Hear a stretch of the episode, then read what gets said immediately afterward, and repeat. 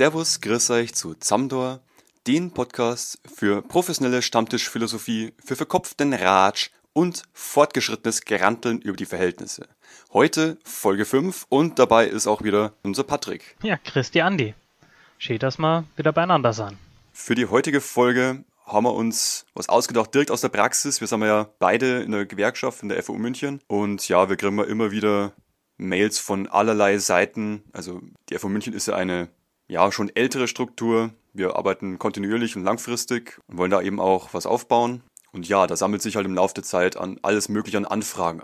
Unter anderem eben auch in letzter Zeit auch viele Vorschläge und Diskussionen zu Themen, wie baut man denn Strukturen auf, wie wird denn eine politische Linke irgendwann mal wieder relevant? Das ist ja die Frage, die sich irgendwie alle stellen. Gerade zu diesen Vorschlägen und Diskussionen haben wir uns tatsächlich auch was überlegt.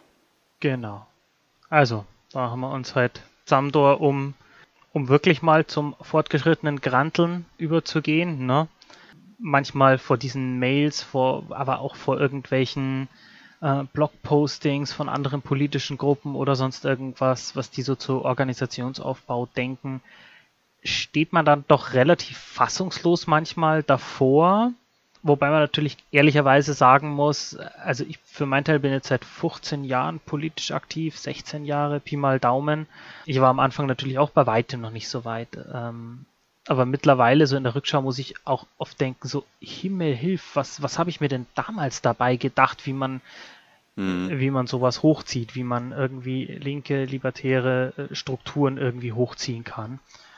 Genau, und wir werden jetzt heute mal so erstmal so ein paar Beispiele bringen, wo wir erst einmal, die uns halt immer wieder so über den Weg laufen, daraus dann letztendlich auch sagen, wie, wie wir uns denn das eigentlich vorstellen, wie, wie wir eine neue Gruppe irgendwie aufziehen würden.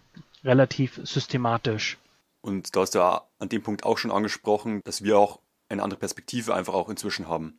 Also zu Anfang, mein, ich komme ja auch nicht irgendwie, also ich glaube, die meisten Leute, die irgendwann aktiv werden, ob jetzt irgendwo im autonomen Bereich oder linken Bereich oder allgemein in, in kritischen Strukturen sich einbringen und was machen wollen, die haben ja nicht von Anfang an die Erfahrung. Da ist vielleicht auch von Anfang an eben nicht die Vorstellung von kontinuierlichem Aufbau einfach auch da und wie wichtig gerade eben auch so strukturelle Fragen sind für langfristige Tätigkeiten. Ja, vollkommen klar.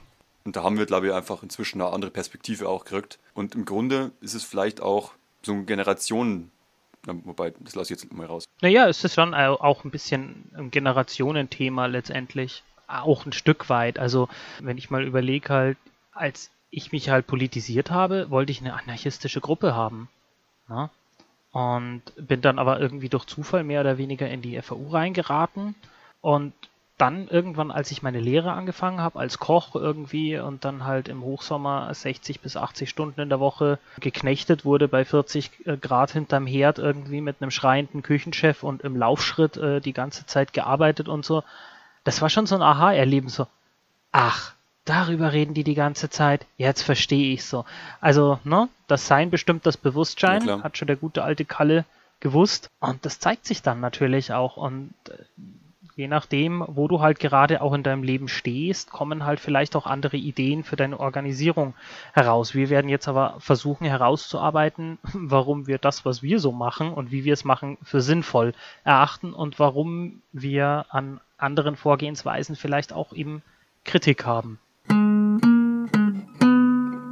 Ja, du hast ja eben auch ein Konzept für diese Folge überlegt. Und ich würde sagen, wir starten damit jetzt mal direkt ins Thema, oder? Erst einmal ins Thema mit, naja, solidarische Kritik. Wir in Bayern würden vielleicht sagen, konstruktives Granteln. Ähm, damit steigen wir vielleicht mal ein. Der 1. Mai ist ja jetzt gerade rum. Und ich habe mich dann, naja, da kommen ja dann immer die ganzen 1. Mai-Berichte und quasi wie linke Gruppen ihre tolle 1. Mai-Demo denn zu sehen. Und da stehe ich dann schon immer wieder relativ fassungslos davor, was da so alles geschrieben wird. Genau, und bei uns in München eben hat auch die ALM zum, äh, diese antikapitalistische linke München, eine der größten oder zumindest größeren linksradikalen Gruppen hier in München, auch, auch einiges zum 1. Mai gemacht. Es gab eine revolutionäre 1. Mai-Demo und äh, ich habe mir jetzt einfach auch mal dieses Blogposting von ihrer Webseite rausgepickt, was, was die so im Nachgang dazu geschrieben haben. Daran sieht man schon, was sie für eine Vorstellung davon haben, was zum Beispiel Wirk Wirkungsmacht bedeutet, was, wie sie ihre Wirkmächtigkeit definieren. Da steht zum Beispiel, als sie halt irgendwie auf, auf den Platz wollten, wo der DGB seine Kundgebung hatte und da wollten die eigentlich nur irgendwie ein paar Funktionäre und ein paar ausgewählte Leute lassen, hinlassen und das haben die halt eben, wollten sich diesen Platz eben nehmen und schreiben dann, deshalb haben wir uns den Platz einfach genommen und sind mit Konfettikanonen feiernd auf den Platz eingezogen. Vor Ort gab es noch eine deutliche Banneraktion gegen Sozialpartnerschaft, da der Redner der IG Metall Hoffmann maßgeblich daran beteiligt war, im Herbst den für die Kollegen enttäuschenden faulen Kompromiss in der Metall- und Elektrobranche mit den Arbeitgebern zu schließen. Daran sieht man mehrere Sachen. Diese Gruppe hat einen ganz klaren Klassenbezug, hat einen ganz klaren Bezug letztendlich ähm, zur, zur Arbeit, zum arbeitenden Teil oder zum lohnabhängigen Teil der Bevölkerung. Gleichzeitig muss man sich dann aber auch wundern, teilweise, wo diese Leute denn bei den Streiks sind. Na, wir werden da nachher nochmal etwas, etwas tiefer äh, in das Thema einsteigen, dass die Leute in ihren, in ihren Aktionen dann doch irgendwie, also sobald sie Aktion machen können, sobald sie mit Konfettikanonen irgendwie schießen können, sind sie auch im Klassenkampf dabei. An der wirklichen Betriebsarbeit siehst du die Leute halt relativ selten. Möchte ich jetzt nicht den Kollegen von der ALM direkt quasi vorwerfen, so, aber das ist zumindest so die, die grobe Richtung, die man einfach immer wieder, die man immer wieder merkt. Die revolutionäre Bewegung in München wird sichtbarer und stärker, wird dort weitergeschrieben. Das letzte Jahr war geprägt von unzähligen kleinen und großen legalen und grenzüberschreitenden Aktionen. Um dieser Entwicklung einen Ausdruck zu geben, wurde von einer Initiative erstmalig in München zu einer revolutionären 1. Mai-Demonstration aufgerufen. Eine überwältigende Zahl von über 1000 Menschen nahm an der Demonstration teil. Auch wenn die Polizei uns mit einem martialischen Aufgebot von hunderten Behelmten empfing, ließ sich die Demo nicht einschüchtern und war durchweg laut und entschlossen. Das Recht, ohne Spalier zu laufen, wurde eingefordert und erkämpft. Das fand ich dann schon wiederum extremst befremdlich so, ne? Wo du halt merkst, die revolutionäre Bewegung in München wird sichtbarer und stärker. Ja, wo denn? Sehe ich überhaupt nicht. Muss ich ganz ehrlich sagen.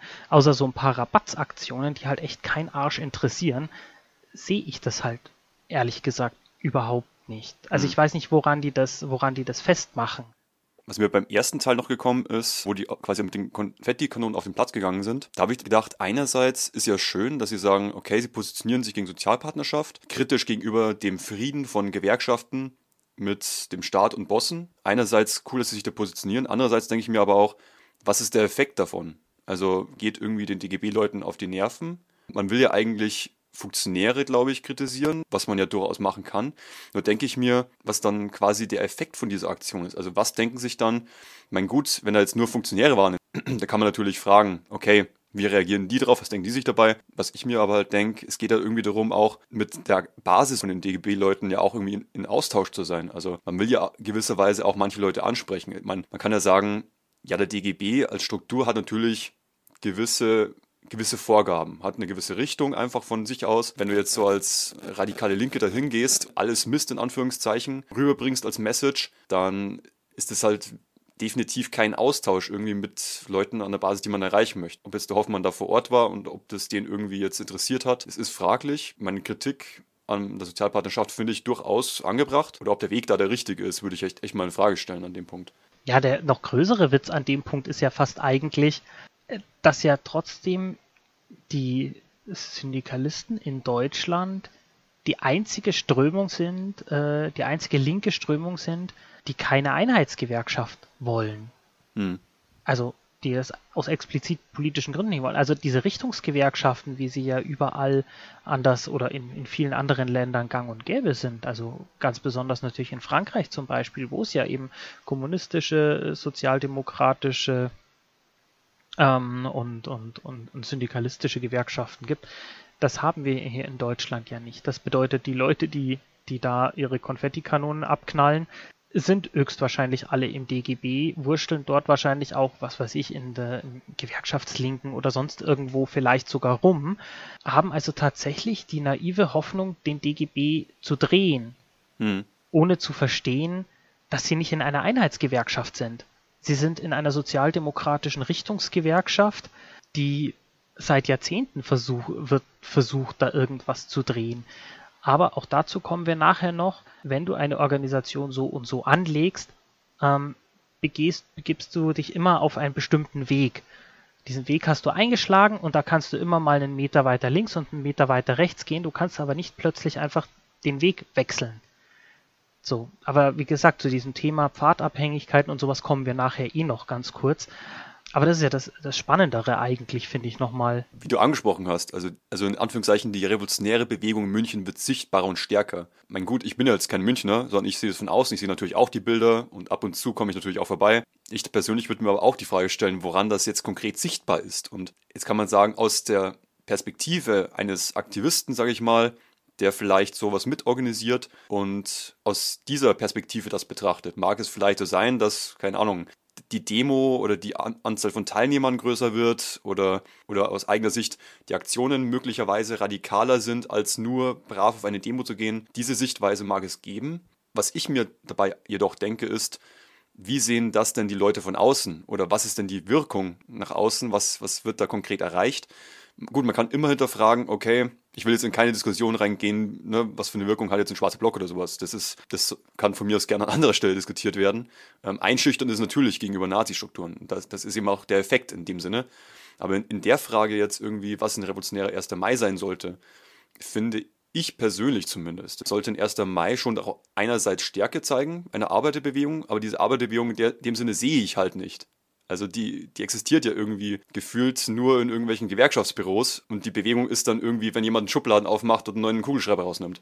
Aber ich meine, was sie sich halt vorstellen unter sichtbarer und stärker steht ja letztendlich schon drin. Das Recht, äh, das Recht ohne Spalier zu laufen wurde eingefordert und erkämpft, als wäre das eine revolutionäre Tat. Das juckt halt gerade mal ungefähr 0, niemanden. Mhm. Also einfach gar niemanden. Ja, also bei der Bewegung denke ich zum Beispiel jetzt konkret an Auseinandersetzungen, ne, man, man kann immer in Gewerkschaftsarbeit immer das Beispiel Frankreich nehmen. Was ganz anderes, wenn da Leute für einen Generalstreik gegen ähm, Sozialabbau auf die Straße gehen und sich gegen neoliberale Reformen militant wehren, dann ist es eine sichtbare Arbeiterbewegung auf der Straße, die halt dann nicht unbedingt nur aus Gewerkschaftsbüros kommt, ähm, wenn man gerade mal einen Tarif aushandelt, sondern die halt wirklich konkret die soziale Frage im Mittelpunkt hat und da wo die Leute, die da hingehen, ihre Interessen wirklich rausbringen und für eine Sache kämpfen. Glaubst du, Sachen, für die der 1. Mai steht, so die, Erkämpfung des 8-Stunden-Tages, die ja wirklich mit radikalen Kämpfen geführt wurde, sowas haben wir ja in Deutschland überhaupt nicht. Also da hat man halt seinen Feiertag und geht da, keine Ahnung, dass man mal die Sonne sieht, irgendwie an dem Bratwurststand aber jetzt irgendwie konkret, dass man sagt, okay, man tritt jetzt irgendwie für den Sechs-Stunden-Tag ein. Also nur als Beispiel, 30-Stunden-Woche bei vollem Lohnausgleich. Also eine konkrete Forderung wäre, wo ein Fortschritt zu sehen ist von, von Seiten einer Arbeiterbewegung. Aber sowas haben wir ja nicht. Null. Also nicht einmal in weiter Entfernung sehe ich das. Also ich sehe da ja sehen uns da ja eher sehr, sehr stark in der Defensive leider weiterhin. Ja. Das ist ja das grundsätzliche Problem, dass man halt glaubt, eine revolutionäre Organisation ist eine Organisation, die halt mal Rabatz macht. Das ist, äh, sie muss sich dann irgendwie noch ein paar Labels auf die Fahne schreiben, vielleicht sogar noch den Klassenkampf, äh, vielleicht irgendwie noch Klimaklimbim und Feminismus und sonst irgendwas und diese Labels reichen dann letztendlich aus.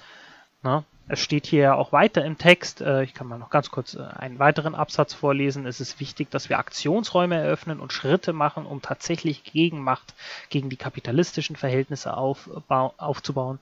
Dafür war die Demonstration ein wichtiger Schritt und sicherlich eine gute Grundlage für nächstes Jahr. Mhm. Aber welche Aktionsräume denn? Eine spalierfreie Demo erkämpfen? Ist das, äh, was, ist das für ein Aktionsraum? Mhm. Eine Demonstration wird ja auch gnadenlos überbewertet. Wann ist eine Demonstration ein Erfolg? Ja, wenn ich viele Leute erreicht habe mit meinen Inhalten, die das Ganze dann auch wieder in den Alltag tragen. Und auch dazu werden wir nachher noch kommen. Das bedeutet, die ganzen Geschichten auch in die Betriebe hineintragen oder, oder halt von mir aus auch in ihr, in ihr Lebensumfeld, wenn sie halt erwerbslos sind oder wenn sie meinetwegen ähm, im Fürsorgebereich arbeiten oder sonst irgendwas, halt einfach in diese Bereiche das wieder zurücktragen. Ob da jetzt eine, eine Demo, deren Alleinstellungsmerkmal quasi ist, sich ein, ein spalierfreie äh, Demo erkämpft zu haben, ob das da darunter fällt, ich wage es stark zu bezweifeln. Ne? Das Fazit fällt ja dann auch hier entsprechend aus. Der 1. Mai war in München ein Erfolg und dass er jedes Jahr größer wird, zeigt, eine revolutionäre Perspektive ist nicht nur notwendig, sondern wir können auch konkrete Schritte gehen, um sie zu erkämpfen. Auch hier ist ja vollkommen schwammig, was, also die konkreten Schritte sind ja, so wie ich das bei den Linken halt immer wahrnehme, ja, ebenso Demos zu machen. Und ja, jetzt in München haben jetzt irgendwie wieder irgendwelche Trafohäuschen gebrannt gegen mhm. irgendeinen äh, Rüstungskonzern hier in München. Das sind dann die in ihre konkrete Schritte. Ja, das juckt das Kapital halt ungefähr mal alles null. Es interessiert die nicht einmal. Hm. Ja. Da zucken die noch nicht einmal mit der Wimper. So ist meine Wahrnehmung halt auf jeden Fall. Ja. Also ich würde auch einfach mal den Effekt von Demos einfach mal hinterfragen. Also klar, einerseits sind sie halt so ein, eine Machtdemonstration. Klar, man hat irgendwie viele Leute mobilisiert, das heißt, man kann zeigen, dass man viele Leute anspricht, wobei dieses viele Leute natürlich auch immer fraglich ist. Ja, was sind viele Leute im Verhältnis zu was? Im Gesellschaft zur Gesamtgesellschaft, im Verhältnis zur, im Verhältnis zur Belegschaft, die in einem Betrieb drin ist, oder im Verhältnis zu was überhaupt? Und ob da jetzt, also ich würde echt auch mal die Frage stellen, ob da Gegenmacht dadurch aufgebaut wird, wie sie ja im Text schreiben. Also was ist denn das überhaupt? Wenn das Problem ist, dass viele Leute halt nach Demos halt einfach nach Hause gehen und sich nichts weiter daran denken und langfristig keine Struktur aufgebaut wird, die halt wirklich, sagen wir mal, was ändern könnte, weil sie halt einfach über gewisse Kapazität und Ressourcen verfügt, ja, dann bleibt es halt bei einer Demo in die Welt hinausgerufene Parolen, die letztlich keinen wirklichen Effekt oder Veränderung nach sich ziehen, in dem, wie der Ablauf vor Ort ist. Also ich fände da viel interessanter, einfach auch mal sich zu fragen, wie wir tatsächlich Strukturen aufbauen, die langfristig fähig sind, wirklich was zu ändern. Und das würde ich eher als Gegenmacht sehen, als nur eine eher äußerlich groß aussehende Demo gehabt zu haben. Ich meine, einerseits finde ich schön, dass Leute was in München organisieren an dem Tag und das eben auch mit einem anderen Anspruch machen, da eben zeigen wollen, dass, dass es am 1. Mai um mehr geht als nur die vorher angesprochene Bratwurst beim regelmäßigen die Nase in die Sonne halten am 1. Mai. Von dem her ist es ja schön, dass da was gemacht werden möchte, aber ich, äh, ich würde jetzt einfach mal hinterfragen, ob man nicht letztlich da hingehen muss, auch wirklich Strukturen zu bauen oder eben konkret Gegenmacht als etwas zu sehen, was man langfristig in Kleinstarbeit aufbaut und was eben nicht unbedingt darauf hinläuft, dass man jetzt die krasseste Demo hat. Genau, also verstehe mich nicht falsch. Also ich finde es natürlich, also eine Demo als Machtdemonstration oder als, als ähm, Ansprechmöglichkeit äh, für Leute, die dann auf dich aufmerksam werden und wenn am nächsten Tag dann irgendwie ein Artikel in der Zeitung steht, meinetwegen darüber oder sowas, das ist alles was wert, das ist, äh, will ich gar nicht in Abrede stellen. Was ich aber in Abrede stellen will, ist quasi, dass man eine Demo macht und, mhm. und irgendwelche militanten Untergrundaktionen und dann sagt, die revolutionäre Bewegung kommt voran. Das ist halt äh, Mumpitz. So würde ich jetzt mal einfach sagen. Ja, wie gesagt, also gerade die ALM, die jetzt hier äh, quasi gerade im Fadenkreuz ist, die macht in München auch wesentlich mehr und gute Sachen und so. Meinetwegen, dass sie einen guten einen eigenen Raum sich aufgebaut haben und so weiter. Zu eigenen Räumen kommen wir später auch noch. Aber du hast natürlich noch ein ganz anderes äh, Fass jetzt auch gerade aufgemacht. Was sind denn quasi 1000 Leute auf einer Demo? Welche Relevanz haben die denn quasi, wenn die ähm, ein paar Mal im Jahr auf eine, auf eine Demo gehen? Was, was hat das für einen gesellschaftlichen Impact irgendwie oder sowas. Also was heißt es, wenn eine Politgruppe in einer Stadt mal 100 mhm. Leute hat? Dann kriegt man natürlich schon große Augen. Wow, 100 Leute sind die Wahnsinn. Aber wir brauchen halt auch nicht meinen, dass wir relevant sind, weil wir mal irgendwo 100 Leute zusammengekratzt haben. Und uns muss halt weiterhin klar sein, dass die derzeitige linksradikale, anarchistische Politik, wie auch immer, wenn sie so konkret einfach aus, in einer Politgruppe ausgelebt wird, nur eine extremst spitze Zielgruppe hat. Machen wir also irgendwo vor Ort beschissene Arbeit, dann kratzt du halt zehn Leute zusammen, machst du passable Arbeit, dann kratzt du halt 100 Leute zusammen, machst du Spitzenarbeit, kriegst du halt 200 Leute zusammen und wenn eine Stadt so zum Magneten für Linke wird, Nürnberg, äh, Gostenhof, Leipzig, Berlin, sowas halt, dann können es auch noch mal ein paar mehr sein wegen den ganzen äh, Zurgwursten, wie wir hier in München sagen. Das ist aber trotzdem vollkommen marginal und, und irrelevant letztendlich leider. Der Glaube halt, wenn man in kurzer Zeit 100 Leute zusammen hat, äh, würde das Wachstum linear so weitergehen. Der hat sich halt immer wieder als falsch erwiesen. Die spitze Zielgruppe ist dann relativ rasch ausgeschöpft und die Probleme der Anschlussfähigkeit liegen da ja wesentlich, wesentlich tiefer. Und daher kommst du halt dann irgendwann in so eine Sackgasse rein und es geht halt nicht mehr weiter, weil du deine spitze Zielgruppe, die du dir eben durch dein Organisationskonzept ähm, geschaffen hast, ähm, die ist halt dann ausgeschöpft. Hm. Und das war's halt dann. Ja.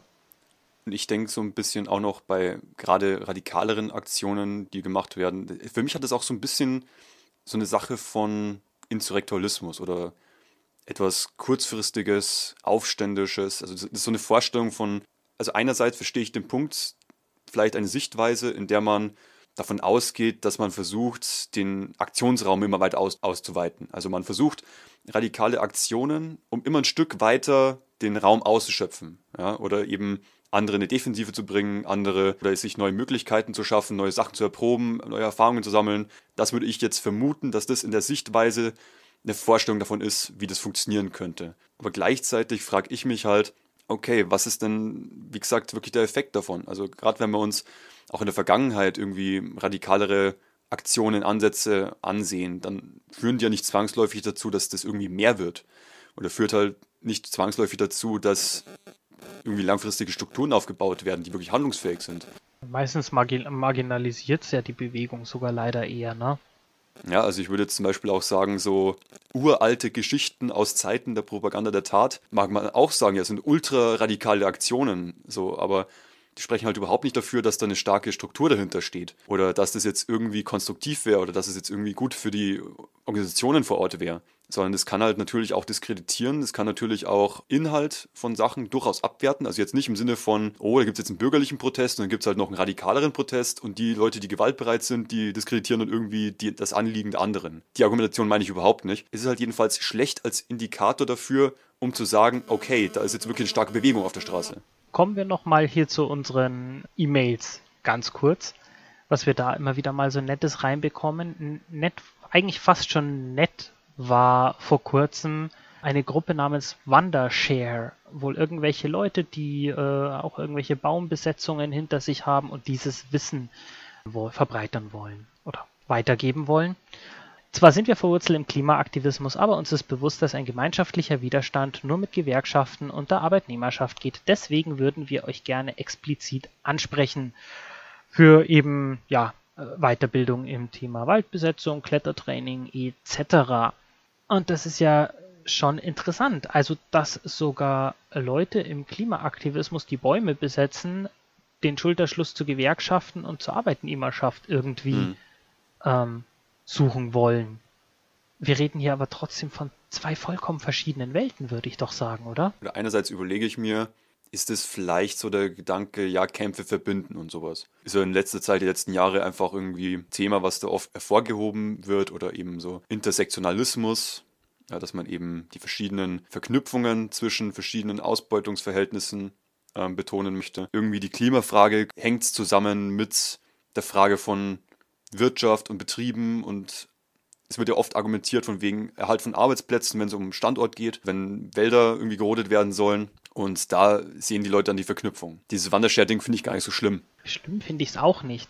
Mir kommt es nur so konstruiert vor. Mir kommt eben nur diese Gemeinschaft, äh, gemeinschaftlicher Widerstand mit Gewerkschaften kommt mir so konstruiert vor, weil wenn ich mir diese ganzen Geschichten angucke, also wie gesagt, wenn du halt die ganze Zeit eben nur auf deinen Fridays for Future Demos äh, und, und in irgendwelchen Waldbesetzungen in den Bäumen rumhängst, wird es halt schwierig. Denn was hier fehlt, und es wird gar nicht schwierig, weil da irgendeine böse Absicht dahinter ist oder weil die Leute unsympathisch sind oder sonst irgendwas, sondern weil schlicht und ergreifend das Verständnis fehlt, was Gewerkschaft bedeutet und was, ähm, was denn dieses Zugehen auf die hier so angesprochene Arbeitnehmerschaft denn überhaupt bedeutet. Mhm. Und die bedeutet einfach Basisarbeit, zu der wir, ja, über die wir hier auch noch viel sprechen werden. Was bedeutet es denn überhaupt, eine Arbeiterbewegung irgendwie aufzubauen? Mhm. Ja, klar. Und da, wie gesagt, das sind halt einfach zwei verschiedene Welten, würde ich irgendwie halt sagen. Ich nenne es jetzt mal Kultur, wie man etwas macht. Unterschiede. Also vielleicht sind in beiden Strukturen basisdemokratische Ansätze vorhanden. Vielleicht ist in beiden Strukturen auch eine Vorstellung da, dass man halt sich nicht nur an rechtliche Rahmen hält. In dem Sinne kann ich mir vorstellen, dass es auch, dass es auch ähnliche Vorstellungen davon gibt, dass wir halt ja nachhaltig letztlich arbeiten, an der Basis vor Ort. Nur was es heißt, Strukturen aufzubauen, was auch langfristige Zusammenarbeiten angeht, was tatsächliche, ja, was tatsächliche Veränderung vor Ort angeht, ist vielleicht noch ein bisschen andere. Und ich persönlich finde es schön, dass so ein Angebot kommt. Ist halt die Frage, wie es formuliert wird. Also wenn man jetzt sagt, das ist einfach ein Angebot für Leute an der Basis, die vielleicht sich für sowas interessieren und die mal sowas machen möchten, kann ja auch irgendwie ein Austausch einfach auch sein, was man als Gewerkschaft natürlich auch an der Basis organisieren kann. Aber die konkrete Verbindung langfristig aufbauen zu wollen, ist, bedeutet halt was anderes. Und da müsste man vielleicht längerfristig in einen Austausch gehen und dafür braucht es dann eben auch Strukturen oder auch einen Rahmen, sage ich mal, in dem so ein Austausch auch langfristig stattfinden kann. Klar, also mein Problem ein bisschen ist halt auch daran, dass also diese Basisarbeit, diese die, eine, eine Gewerkschaft aufzubauen, in Kontakt ähm, zur Arbeit dann zu kommen und sie quasi gewerkschaftlich zu aktivieren, ist eine heiden, heiden, heiden Arbeit. Und ich habe wirklich leider oft bei, also dass die Linke jetzt halt immer mehr wieder die Klasse, die ja jahrzehntelang sehr, sehr verpönt war, ähm, wieder für sich entdeckt. Mhm. Kann mich manchmal des Eindrucks nicht erwehren, als hätte, hätten manche Linke die Klasse halt vor allem für sich entdeckt, um sie letztendlich am Ende des Tages vor ihren eigenen äh, ideologischen Karren zu spannen. Mhm. Wird aber auch nicht funktionieren. Das lassen die Arbeiter schlicht und ergreifend nicht mit sich machen. Was für eine große Entdeckung. Die Linke entdeckt die Arbeiterklasse. ja, es, klar, also ich betone es jetzt natürlich so und damit klingt es natürlich irgendwie witzig, ist aber wirklich interessant und es gibt ja tatsächlich seit einigen Jahren so einen neueren Diskurs, glaube angestoßen von Bernd Rieksinger, auch in der Linkspartei, neue Klassenpolitik als, als Ansatz. Da gibt es ein Buch dazu und auch andere haben darüber geschrieben. Also, Thorsten Bevernitz. Ja, ja, genau. Kapitalismus und neue Klassenpolitik, ein neuer Ansatz.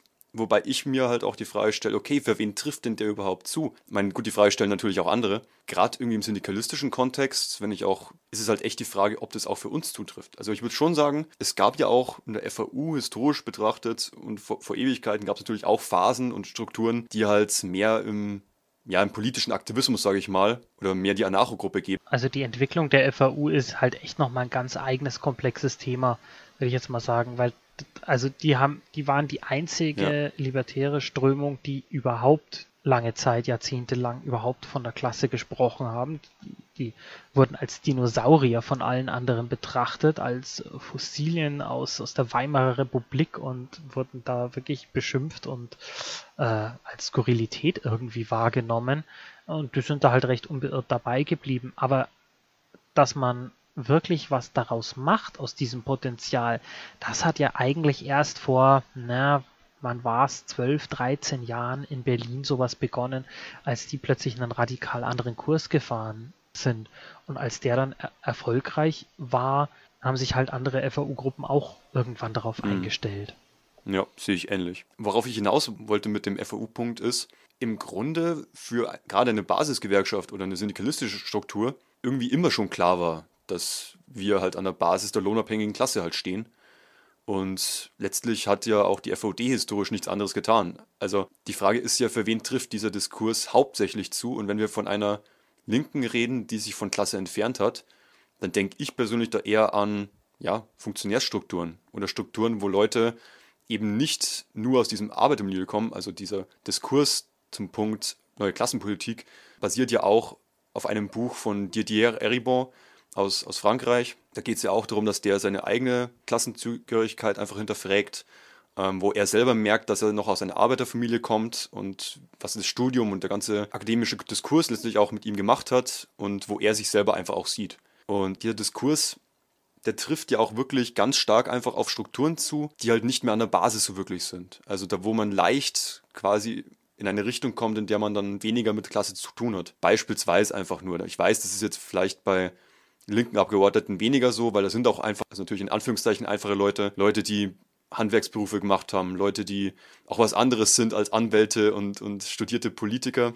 Aber die Gefahr ist, glaube ich, einfach auch klar. Wenn man beispielsweise eine Parteistruktur hat, dann, ja, dann hast du halt irgendwelche Abgeordnetenbüros, dann hast du vielleicht PraktikantInnen, die Politikwissenschaft studieren oder Leute, die eine Staatsökonomie studieren oder Leute, die professionalisiert sind in diesem ganzen Politapparat da passiert es natürlich viel mehr, dass man da einfach auch die Fühlung verliert. Klar, wenn du irgendwie dafür bezahlt wirst, dass du diesen Job machst, dass, wo dein Auto gestellt wird, wo du deine Abgeordnetenbüros im Wahlkreis und in Berlin hast, wo du quasi zwischen den Büros hin und her fährst, da hast du natürlich schon eher die Gefahr, dass du die Fühlung verlierst, als im Vergleich dazu, als wenn du jetzt eine Basisgewerkschaft bist, wo es ganz konkret darum geht, den Lohn einklagen, damit die Leute Kohle haben, damit die ihre Miete zahlen können. Ganz konkret. Und das macht einfach schon für mich einfach den Unterschied auf. Kommen wir noch vielleicht zur letzten. Es kam eine Mail, Aufruf zur aktivistischen Unterstützung von Arbeitskämpfen. Und für mich ist das, was darin so gefordert wird oder was da, zu was da aufgerufen wird, ist das Kondensat des falschen Verständnisses, wie Betriebsarbeit oder wie, aber, äh, wie die Arbeit mit der Arbeiterklasse funktioniert. Das ist hier alles unfreiwillig natürlich auf den Punkt gebracht. Wir suchen nach Menschen, die motiviert sind, Arbeitskämpfe im ganzen deutschsprachigen Raum und darüber hinaus mit Aktionen zivilen Ungehorsam zu unterstützen. Angesichts der Entfremdung der linken Szene von der arbeitenden Bevölkerung sehen wir es als wichtigste Aufgabe von Aktivismus an, einen Schulterschluss mit organisierten Arbeitern zu erreichen. Also suchen Sie Menschen, die bereit sind, Aktionen zu starten und daran teilzunehmen, sie zu organisieren, dahin zu mobilisieren, Menschen, die Kontakte in die Arbeiterbewegung haben oder knüpfen wollen, um Aktionen abzusprechen, Menschen, die bereit sind, Wissen zu teilen, wie Aktionen gestartet werden, äh, werden können. Hm. Ich höre sehr oft das Wort Aktion. Ja. Und das ist schon mal das absolut grundlegende Missverständnis. Der geringste Teil einer ähm, Arbeit mit der Arbeiterklasse ist die Aktion. Bevor du zwei Wochen lang Aktion und Rabatz machen kannst, musst du zwei, drei, vier, fünf Jahre lang Aufbauarbeit leisten. Ja, klar, das will man sich natürlich schenken. Wenn man Rabatz machen will, schenkt man sich das, startet einen Aufruf und sagt so, hey, habt ihr zufällig Kontakt, wir würden gerne Rabatz machen und zu euch kommen. Aber wie gesagt, Sie schreiben ja selber hier, angesichts der Entfremdung der linken Szene von der arbeitenden Bevölkerung. Punkt, Punkt, Punkt. Ja, so wird auf jeden Fall die Entfremdung nicht äh, überwunden, sagen wir es mal so. Also, ja, dieser Punkt mit der Entfremdung, der war mir auch aufgefallen. Also im Grunde teilen sie die weitgehend von auch linken Bereichen akzeptierte Schlussfolgerung, dass irgendwie es eine politisch Linke gibt, die scheinbar nichts mehr mit der Klasse zu tun hat. Diese Auffassung teilen sie anscheinend. Das war mir positiv aufgefallen. ähm, ja, also die Betonung auf die Aktion war mir als nächstes aufgefallen und da teile ich einfach deinen Punkt. Das ist irgendwie echt jahrelange Basisarbeit, die man halt letztlich macht, bevor es überhaupt zu was Größerem kommt. Also ich glaube auch irgendwie die schönen Bilder von Aktionen und von gelungenen wilden Streiks oder radikaleren Arbeitskämpfen sind halt auch das Ergebnis dessen, dass es Leute gegeben hat, die langfristig Strukturen aufgebaut haben. Sind halt auch das Ergebnis dessen, dass man überhaupt vor Ort fähig ist, sowas zu machen. Im nächsten Schritt, sie fragen nach Leuten, die Kontakte in die Arbeiterbewegung haben, die Kontakte zu Leuten haben. Ich frage mich gerade, ob sie selber Kontakte zu Leuten haben, denn das wäre, glaube ich, eine gute Voraussetzung, um mal aktiv zu werden. Diesen Kontakt überhaupt herzustellen, das ist eben eine langfristige Arbeit, die passiert eben nicht von heute auf morgen. Und das wäre tatsächlich auch meine Empfehlung an die Genossinnen und Genossen, die uns da geschrieben haben, zu versuchen, einfach langfristig selbst den Kontakt herzustellen zu Leuten. Und es ist halt wirklich Kleinstarbeit. Es ist selbst im Betrieb, wo man arbeitet, tagtäglich vertrauenswürdig zu sein und ganz viele andere Punkte, zu denen wir eben auch noch kommen werden. Das, was ich einfach oft sehe, ist, dass Linke ihre Kollegen ähm, scheuen wie der Teufel das Weihwasser. Das ist ein absolut gefährlicher Weg. Also sprich, Leute, die, die in ihrem autonomen Zentrum und auf irgendwie Demos und sonst irgendwas dick auf die Kacke hauen und aber einfach nicht in der Lage sind, im Betrieb das Maul, das, ihr Maul aufzumachen. Hm. So. Dann haben wir nochmal kurz die Welt gerettet und 1000 Mails gecheckt. Alter, der, der, ist so flach. Dann müssen wir langsam. Der ist so flach, Alter. dann, müssen, dann, müssen, wir langsam mal kon konkret werden, ne? Ja. Ähm. Ja, echt so. Also, das war jetzt ganz viel Rantelei, teils auch schon konstruktiv. Ja, jetzt mal die Frage, wenn wir schon granteln, kindern, was schlagen wir denn vor? Ganz grundsätzlich sollte die Linke sich nicht mehr ähm, durch Distinktion, also durch Abgrenzung oder sonst irgendwas hervortun, durch ihre Sprache, ihr Verhalten und sonst irgendwas, äh, die halt einfach nach Ablehnung oder sonst irgendwas äh, schreien. Mhm. Also wer wirklich irgendein Interesse an tiefgreifenden Veränderungen hat, verhält sich nicht so. Das kann ich mir nicht vorstellen. Also das ist halt dann, ja, der berüchtigte Verbalradikalismus, ne, hinter dem halt dann relativ wenig, wenig steckt. Ja. Und ähm, ja, wir müssen uns Gedanken um unsere Strukturen machen. Also wenn Strukturen mal irgendwo entstehen, sind sie meiner Meinung nach komplett unzureichend. Sie sind in der Regel nicht komplex genug.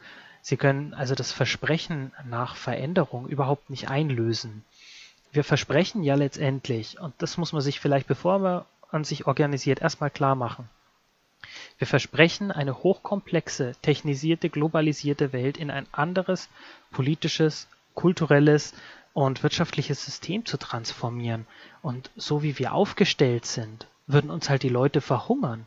Die politische Reaktion würde uns überrennen und uns, unser Experiment wäre halt einfach nach zwei Wochen gescheitert. Das wäre halt dann durch das Thema. Uns muss einfach klar sein, was für einen Anspruch wir eigentlich haben unser Anspruch ist eben nicht die befreite Welt, ist, äh, äh, ist eben plötzlich da, wenn wir auf der Demo ohne Spalier laufen können. Entschuldigung, der Satz, der Satz hat mich echt irgendwie getriggert. Es tut mir leid. Alles gut. Sondern was wir eigentlich ja wirklich wollen, ist ein hyper hochkomplexes Thema, wo so viele Zahnräder ineinander greifen müssen, wo wir mit so extremst vielen Menschen zusammenarbeiten müssen, von denen wir uns nicht ständig abgrenzen dürfen. Ne? Wir haben das ja in unserem Heimatpodcast letztendlich schon angesprochen. Ne? Mhm. Ja klar, das sind so einfach einige Punkte, die immer wieder aufkommen. Also es gibt einerseits natürlich Grenzen, die schon da sind oder die verstärkt werden. Einfach auch, weil Interesse von oben da ist, dass sich Leute nicht miteinander solidarisieren. Es hilft, dass Leute nicht bei derselben Firma angestellt sind, dass man Leiharbeiter hat. Es hilft, dass Leute nicht dieselbe Sprache sprechen. Auf Seiten der Bosse und Bossinnen. Und das sind alles Sachen, die helfen natürlich, um Leute besser im Zaum zu halten. Natürlich das nächste ist, wo setzt man selbst die Grenzen? Mit wem will man arbeiten, mit wem nicht? Was schließt man von Anfang an aus? Was probiert man einfach mal aus?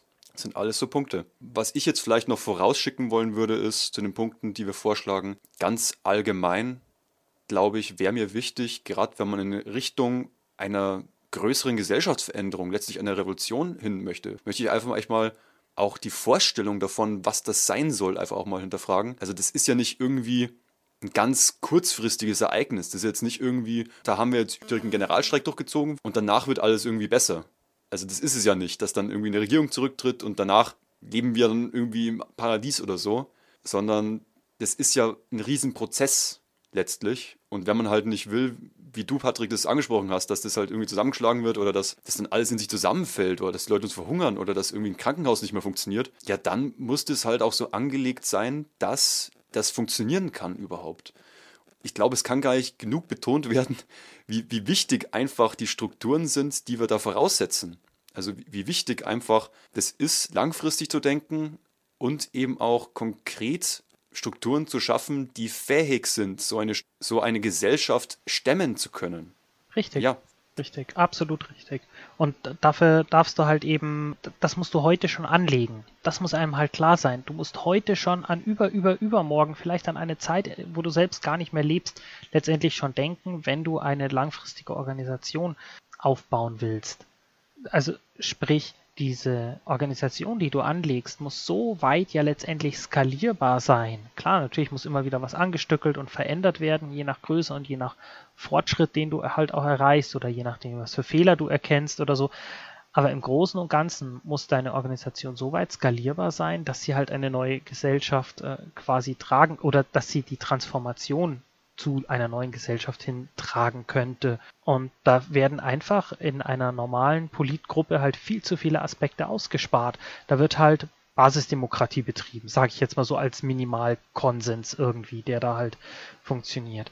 Aber eine, eine andere Gesellschaft, eine postkapitalistische Gesellschaft zeichnet sich ja nicht nur ähm, durch, vielleicht durch eine Basisdemokratie aus, ähm, sondern ja eben auch durch ein neues Wirtschaftssystem, durch eine neue Idee, wie, wie Waren produziert werden und welche, wie die Entscheidung zustande kommt, welche Waren produziert werden, wie, wie die Verteilung von Waren, Gütern, Dienstleistungen und Werten halt überhaupt passiert und vonstatten geht und so weiter. Das muss man halt immer im Hinterkopf behalten, dass deine Organisation das halt äh, letztendlich stemmen können müsste, wenn es soweit wäre, diesen Transformationsprozess einzuleiten. Und das beantwortet vielleicht schon fast die nächste Frage, warum wir überhaupt die ganze Zeit von Gewerkschaft reden. Warum reden wir denn überhaupt nicht von Politgruppen, sondern warum denken wir eigentlich konk relativ konkret die ganze Zeit schon von äh, an eine Gewerkschaft, wenn wir über dieses Thema reden? Bei einer Gewerkschaft konkreter Vorteil, man ist an der Basis der wirtschaftlichen Verhältnisse. Also wenn wir uns vorstellen, wir müssen dafür sorgen, dass Leute was zum Essen auf dem Tisch haben dass auch Nahrung produziert wird, dass die Produktion weiterlaufen kann, vielleicht nicht unbedingt in allen Bereichen, wie sie jetzt ist. Man kann sich fragen, was sinnvoll ist. Gewisse Bedürfnisse einfach bereitgestellt werden und dafür brauchst du eine funktionierende Wirtschaft. Da macht sich eh schon deutlich, wer könnte besser dafür sorgen, dass Betriebe übernommen werden können und die Produktion sichergestellt werden kann, als die Leute, die darin arbeiten. Also wenn wir von einer Gesellschaft reden, der die kapitalistische Produktionsweise nicht mehr vorhanden ist und trotzdem produziert wird, die Befriedung dieser Bedürfnisse sichergestellt ist, ja, dann müssen wir uns eben auch die Frage stellen, wie wird das produziert? Wer produziert das? Was wird produziert? Richtig. Und nicht zu vergessen, unser Gewerkschaftsbegriff geht ja auch noch weiter. Wir sind ja letztendlich in dem Dilemma eine Gewerkschaft, die sich halt nur dauernd auf die Lohntüte fokussiert, wie das halt äh, viele großen sozialdemokratischen Gewerkschaften eben machen. Die haben ja ein ganz gravierendes Problem. Auch das juckt das Kapital ja gar nicht so groß. Also darum haben sie sich ja auch relativ halt mit den, mit den ganzen Gewerkschaften im Großen und Ganzen ja auch abgefunden. Wenn die Leute jetzt höhere Löhne erkämpfen, dann zuckt das Kapital einmal mit den Schultern und erhöht uns halt die Mieten. Oder lässt uns später in die Rente einsteigen. Oder erhöht die Preise für Konsumgüter. Und das sind halt auch alles Hebel letztendlich, wo eine Gewerkschaft ansetzen kann und auch sollte. Eben an dem ganzen Konsumsektor, an Mieten. Also Mietergewerkschaften sind ja auch gerade teilweise in manchen Städten am Entstehen eben auch ganz bewusst, weil man eben gesehen hat, okay, mit den Mietervereinen kommst du jetzt nicht mehr immer weiter. Vielleicht braucht es hier auch nochmal eine andere Organisationsform. Das wurde ja in, in Polen unter anderem, glaube ich, sind sie relativ ähm, stark schon durchexerziert. Wie kann ein Mietstreik aussehen und so weiter? Wie kann man dann eventuell Räumungen verhindern und so weiter und so fort. Also wir müssen ja viel mehr Dinge im Blick haben einfach noch. Also unser Gewerkschaftsbegriff geht da ja auch einfach weiter und ist etwas ganzheitlicher auf jeden Fall. Oder eben auch, jetzt eher historisch begründet, eben auch die damaligen Arbeitsbörsen, die halt in den damaligen syndikalistischen Strukturen auch vorhanden waren. Also als Vorstellung einer Struktur, die nicht nur dafür kämpft, dass der Lohn besser ist, sondern dass Leute auch überhaupt eben, gut, es ist jetzt natürlich auch verbunden mit dem kapitalistischen System, in dem du Lohn arbeiten musst, aber natürlich, da wo momentan die, das Haben einer Lohnarbeit auch mit der Existenz verbunden ist. Oder eben auch mit allgemein besseren Verhältnissen. Also wir brauchen uns nur mal ansehen, derzeit Arbeitslosigkeit und Gesundheit zusammenhängt. Oder wie das auf die Psyche drückt in der jetzigen Gesellschaft. Oder wie auch ganz viele andere Fragen damit betroffen sind einfach. Also die Leute hatten dann eben auch im Blick, wie es Leuten geht, die auch arbeitslos sind. Und gerade auch so Sachen wie Care-Arbeit, dass Leute eben auch Arbeit leisten, die nicht Lohn bekommen im privaten Bereich, ob das jetzt die Menschen sind, die uns ermöglichen, über politische Arbeit zu machen. Im Grunde ist es ja auch verkürzt, einfach nur die Leute zu sehen, die vorne stehen und die die ganze Arbeit machen. Und es sind halt die wenigen Kaderleute, sage ich mal, die was drauf haben, aber halt nicht zu sehen, warum der das überhaupt machen kann. Das sind alles so Punkte, die eine Gewerkschaft halt auch im Blick haben müsste werden wir jetzt einfach mal ein bisschen konkret, würde ich sagen. Wie würden wir jetzt sowas ganz konkret angehen? Ich denke mal, als quasi Nullpunkt, bevor du irgendetwas machst, musst du für dich schon mal Themen setzen. Also wer offenen Ohres quasi in seinem Betrieb ist, hört schnell heraus, wo die Probleme sind. Das Thema also zu finden, ist oft ein erster und ganz direkter Schritt. Du musst das Thema finden.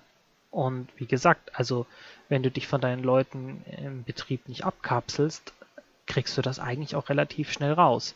Im größeren gesamtgesellschaftlichen Kontext heißt es also auch, wir dürfen uns nicht mehr verrennen in unproduktiven, toxischen, linken Debatten. Ähm, wir müssen einfach hinein, lustvoll quasi hinein in die Beantwortung der sozialen Fragen, die halt den Leuten auf den Nägeln brennen. Relevante Inhalte äh, für Leute, die die letzten Jahrzehnte nicht unsere Zielgruppe waren, finden wir halt eben heraus, indem wir Kontakt zu ihnen aufbauen. Bei normalen Arbeitern, bei unseren normalen Kollegen äh, sind das meinetwegen die Themen Arbeitsverdichtung, Dro der Druck, der zunehmende Druck, Rente und so weiter. Aber, und das haben wir auch in unserem Heimatpodcast schon angesprochen, auch mit Landwirten oder sowas findest du dein Thema eine Bodenreform, die Bürokratisierung irgendwie von, von ihrer ganzen Arbeit, dass sie eigentlich gar kaum mehr das machen können, wofür sie eigentlich ausgebildet sind oder sowas. und da wird auch schon wieder ersichtlich, wir brauchen halt alle Menschen für eine gesellschaftliche Veränderung. Auch die, die uns auf den ersten Blick vielleicht äh, erstmal nicht so recht sind oder die, wo, wo wir halt irgendwie erst einmal gewisse Kontaktprobleme aufmachen, die vielleicht ja gar nicht da sind. Ja, und es sind alles Leute, die wir natürlich auch in so einem Klassenbegriff auch drin haben. Also jetzt einfach mehr Verständnis als, als Lohnabhängige, als Leute, die ihre Arbeitskraft verkaufen, um die Sachen zu erwerben, die fürs, fürs Leben brauchen. Gut, jetzt kann man fragen, ja gut, ähm, wo sind da derzeit die Grenzen? Da sind da viele dabei oder nicht dabei? Also im Grunde würde ich mal sagen, wie viele von euch haben denn so viel Kohle, dass sie dafür ihr Leben lang leben können, ohne auch nur einen Finger krumm machen zu müssen? Theoretisch. Also die Leute sind halt da alle dabei und die sprichst du halt nicht alle damit an, indem du halt klassisch linke Zähne-Kodex verwendest, sondern musst du halt einfach auch die Themen dann jeweils finden für diese einzelnen Sparten. Also eine Klasse ist halt nicht nur einheitlich, das ist ja genau der Diskurs. Es wird eben auch, auch darüber geredet, weil es in einer modernen Gesellschaft auch viel differenzierter ist, viel kleinteiliger, viele andere Sparten vorhanden sind. Es wird ja teilweise von Milieus gesprochen. Ja, und dennoch sind es ja alles Lohnabhängige. Oder dennoch werden die wenigsten davon einfach ihr Leben lang von der Kohle, die sie haben, leben können, ohne dafür arbeiten zu müssen. Und dementsprechend sollten wir da eben auch dann angreifen in den konkreten Verhältnissen, wie sie bei ihnen vor Ort sind. Also das ist dann so Art, dass wir uns die Lebenswelt einfach auch anschauen und was die Bedürfnisse der Leute sind und dass man eben und die findet man eben auch heraus, indem man mit den Leuten im Gespräch ist und eher weniger dadurch, dass du ihnen schon deine fertige Meinung vor die Nase haust. Richtig. Und ich glaube, das ist eben das, was viele Linke scheuen. Sie müssten quasi raus aus ihrem relativ homogenen Biotop, den sie sich halt selber über Jahrzehnte hinweg geschaffen haben. Aus dem müssten sie sich rausbewegen, aus dieser Komfortzone. Hm. Ja, und dann halt auch extremst viele Widersprüche aushalten. Ne, frag mal hier irgendwie großer Arbeitskonflikt der FAU Berlin, die Mall of äh, Shame äh, mit äh, rumänischen Arbeitern irgendwie auf der Baustelle, als die halt keine Kohle bekommen haben und die halt dann in irgendwelchen linken Häuserprojekten untergebracht äh, wurden, damit die, ähm, äh, damit die einen Pennplatz haben. Ja, da kannst du dir vorstellen, was da, was da los war. Das, das sind halt Kulturen aufeinander geknallt aber volle Kanne. Sie haben es hinbekommen, scheinbar, so was ich gehört habe, aber ähm, das ist, geht natürlich nicht reibungsfrei.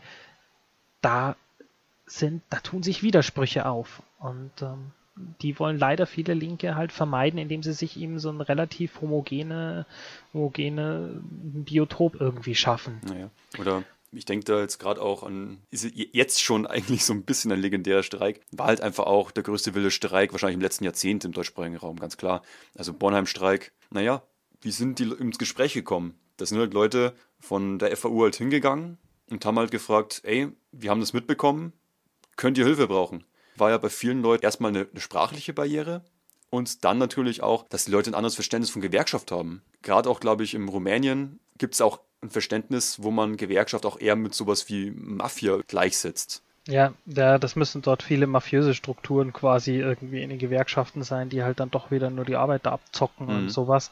Klar, auch mit solchen, mit solchen Problemen hast du dann natürlich zu kämpfen. Ja, und es ist natürlich in der Verständigung erstmal überhaupt nicht einfach.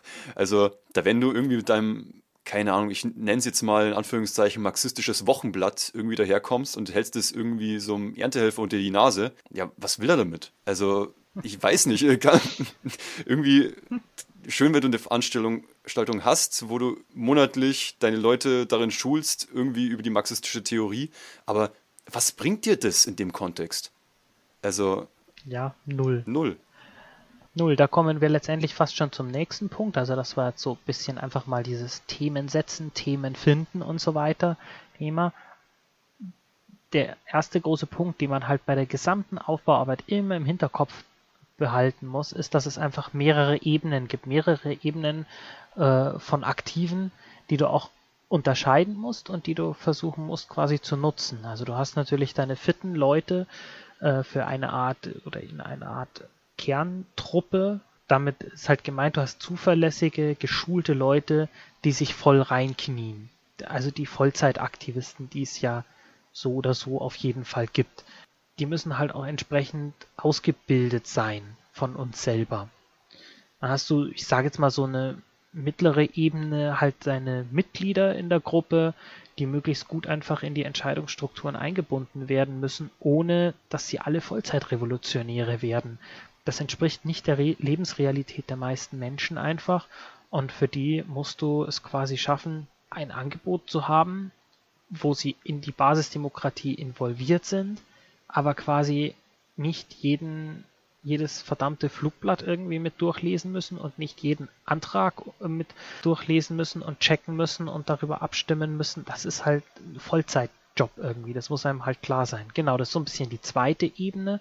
Und es gibt natürlich noch so eine dritte Ebene, ist quasi so ein bisschen eine, so eine Bewegung aufbauen, solidarisches Netzwerk. Also Leute, die du mobilisieren kannst, die mit deiner Sache sympathisieren und die halt dann, die halt dann letztendlich dastehen die vielleicht einfach in anderen politischen Zusammenhängen arbeiten. Also in München zum Beispiel ist es sehr, sehr schön zu sehen, wie, wie eine, eine Betriebsgruppe am, am Klinikum mit dem Frauenstreikbündnis München sehr gerne zusammenarbeitet und sehr oft, wie, wie sich da so Synergien einfach ergeben. Ne? Zum ersten Punkt, fitte Leute, also du hast es eh schon angesprochen, es entspricht halt nicht irgendwie der Lebensrealität der meisten Leute, dass jeder immer Zeit hat für alle möglichen Sachen. Ist jetzt vielleicht auch die Frage, na, gibt es denn sowas wie Kader? Je nachdem, wie man es eben auch bezeichnen möchte. Aber es gibt halt informell wahrscheinlich fast überall Leute, die halt die ganze Arbeit wuppen. Also es gibt mit Sicherheit in der Linken und gerade bei autonomen Strukturen oder Leute, die sich selbst wenn sie sich noch so viel Mühe geben, basisdemokratisch zu sein und ablehnen, so etwas wie einen Kader zu haben, gibt es halt trotzdem Leute, die halt alles machen. Und dann hast du halt vielleicht von einer Gruppe von 12, 15 Leuten, hast du halt vier, fünf Leute, die bei jedem Plenum da sind und die halt fast alles irgendwie reißen. Ja, und wenn die Leute wegbrechen, ja, dann schauen halt alle dumm. Naja, das ist halt etwas, das entspricht halt eben nicht dem, wie es den meisten Leuten halt in ihrem Alltag auch passt. Also, wenn man mal überlegt, ich weiß nicht, ob, ob ich jetzt an dem Punkt zu weit gehe schon, Patrick, ähm, weil ich glaube, du hast später auch nochmal so einen Punkt drin. Aber jedenfalls ist es für viele einfach nicht, nicht machbar irgendwie. Nachher stellen sich die Leute die Frage, warum kommen jetzt dann irgendwann Leute, manche Leute nicht mehr zu den Plänen? Ja, warum, warum hat man dann immer dieselbe homogene Struktur? Ähm, von Leuten, für die das halt irgendwie geht, dass man sich wöchentlich immer an, an einem anderen Tag trifft. Was halt tendenziell eben nicht Leute sind, die im Krankenhaus Schicht schieben oder die Kinder betreuen. Das sind halt alles Leute, die fallen da relativ schnell raus. Und wenn die Rede ist von fitten Leuten, dann meinen wir jetzt nicht, dass jeder irgendwie alles können muss. Dass, je, dass wir von Anfang an voraussetzen, dass die Leute, die zu uns kommen, schon alles drauf haben. Sondern es ist halt wirklich bezogen auf die Kerngruppe, sag ich mal. Also man braucht halt, glaube ich, Leute, die zumindest im, im Grunde ein ähnliches Verständnis davon haben, was man machen möchte. Und da, wo man sich einfach sicher sein kann, dass die Leute wo man in der Kerngruppe ein Vertrauen hat, wo man sich versteht, wo man sich aufeinander verlassen kann, wo es dann eben nicht unbedingt nötig ist, wie du schon gesagt hast, Patrick, dass jeder jeden Flyer gelesen hat, sondern wo man halt weiß, okay, der Kollege, der Genosse, die Genossin XY, die wissen einfach, was sie da schreiben. Und, und das setzt so ein Stück weit voraus, dass man einfach schon grundlegendes gemeinsames Verständnis halt hat. Genau. Also dieser, klar, dieser Hierarchievorwurf, der ist natürlich immer ganz schnell dann da. Da ist dann ganz schnell die Kaderdiskussion da und sowas. Wobei das ja echt auch mal auch hart von, von irgendwelchen Kadervorstellungen, von irgendwelchen MLern, also Marxisten, Leninisten zu unterscheiden ist auf jeden Fall, wie dort Kader funktionieren, wie sie aufgebaut werden und vor allem, wie sich der Kaderkreis ja selber schützt. Also da kann, da kann ja die Basis nicht einfach mal irgendjemanden reinwählen, der sich halt beliebig aufgestellt hat oder so. Das ist ja in der Form überhaupt nicht vorgesehen. Das ist ja nochmal eine ganz andere Vorstellung. Darum geht's ja überhaupt nicht. Es geht einfach nur darum, anzuerkennen, dass es ähm, dass verschiedene Aktivitätsebenen, mehr oder weniger nenne ich das jetzt mal, überhaupt nicht zu verhindern sind. Und vielleicht ist es das auch gar nicht wünschenswert. Es können nicht alle Vollzeitaktivisten sein und wollen auch nicht alle. Und letztendlich akzeptieren wir sonst so viele informelle Hierarchien, in denen ständig irgendwelche Vollzeitaktivisten immer überall dabei sind und so weiter, die machen dann halt einfach ihre Sachen ohne irgendeine demokratische Rückkopplung mit der Basis oder sowas. Ne? Da gibt's ja auch diese relativ berühmten Text da aus den 70ern, äh, von dieser Feministin Joe Freeman, Tyrannei äh, der strukturlosen Gruppen oder wie das heißt, ne? Die das aus ihrer politischen Arbeit mal in Schriftform gegossen hat, wie sie halt diese komplett horizontal arbeitenden anti-autoritären Gruppen erlebt hat und wie sie halt der Meinung war, hoppala, da tut sich ganz schön viel ja, Tyrannei letztendlich auch auf. Und unsere Vorstellung ist dann auf jeden Fall, dass diese Vollzeitaktivisten, die du unweigerlich so oder so hast, basisdemokratisch einhegst, ihnen klare Arbeitsaufträge gibst und sinnvolle Kontroll- und Ausgleichsmechanismen halt irgendwie installierst. Was ich vermute, was da mit gemeint ist, ist eben auch, naja, wenn du so scheinbar hierarchiefrei bist und du dann eben damit im Grunde ermöglicht oder duldest, dass manche Leute nicht mit einer negativen Absicht, sag ich mal, das machen, dass sich da manche Leute halt mehr an die Arbeit ranreißen können, dass manche Leute mehr Informationen sammeln können, mehr Erfahrungen sammeln können, dann eine gewisse Expertise auch irgendwie bekommen und damit auch in der Diskussion mehr wahrgenommen werden, Diskussionen eben auch dominieren können. Also wenn man das alles zulässt, ohne diese Struktur oder diese Hierarchien zu hinterfragen, die vielleicht informell sind, ja, dann hast du viel Mist einfach schon am Stecken. Und da finde ich, sollte das klarer benannt einfach werden, sich die Frage eher in eine Runde gestellt werden, wie geht man damit um? Also wie gehen wir mit Wissenshierarchien um? Wie passiert Wissenstransfer auch an Leute, die vielleicht mal nicht dabei sein können oder die eben auch eine andere Schicht haben, die nicht zu jedem Treffen gehen können?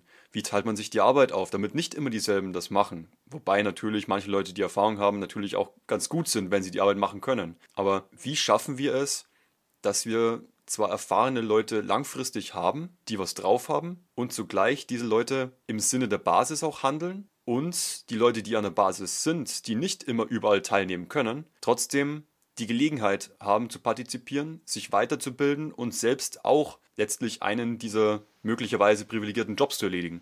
Ich bin ja selber Vollzeitaktivist und nicht einmal ich kann alles mehr überblicken, was, was eigentlich in meiner eigenen Organisation vor sich geht. Hm. Es ist irgendwann aufgrund der schieren Menge überhaupt nicht mehr, nicht mehr möglich.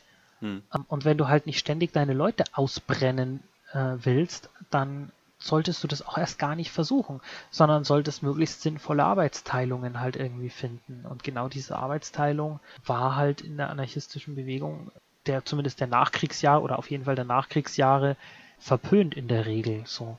Hm. Ähm, das sollten wir aber, denke ich, wieder entdecken. Ich würde sogar sagen, diese Arbeitsteilung wieder, ich nenne es mal neu zu entdecken und eben zu fördern, dass es besser strukturiert wird, halte ich eigentlich sogar für unglaublich wichtig. Wie du sagst, Leute brennen aus, weil sie sich eben alles aufhalsen, weil sie eben keine Hierarchien haben wollen, scheinbar. Lässt sich dann doch immer, doch vieles auf dieselben Leute hinausläuft. Im Grunde wenn wir, wie vorher schon angesprochen, den Anspruch haben, eine andere Gesellschaft aufzubauen, die ja auch komplex ist, die ja auch modern ist in ihrer Form, die natürlich auch arbeitsteilig ist, ja, dann sollten wir das eben in den Strukturen, die wir aufbauen, auch voraussetzen. Ein anderer Aspekt ist natürlich auch, ich will gar nicht alles machen. Ich habe an manchen Sachen schlicht und ergreifend keinen Spaß.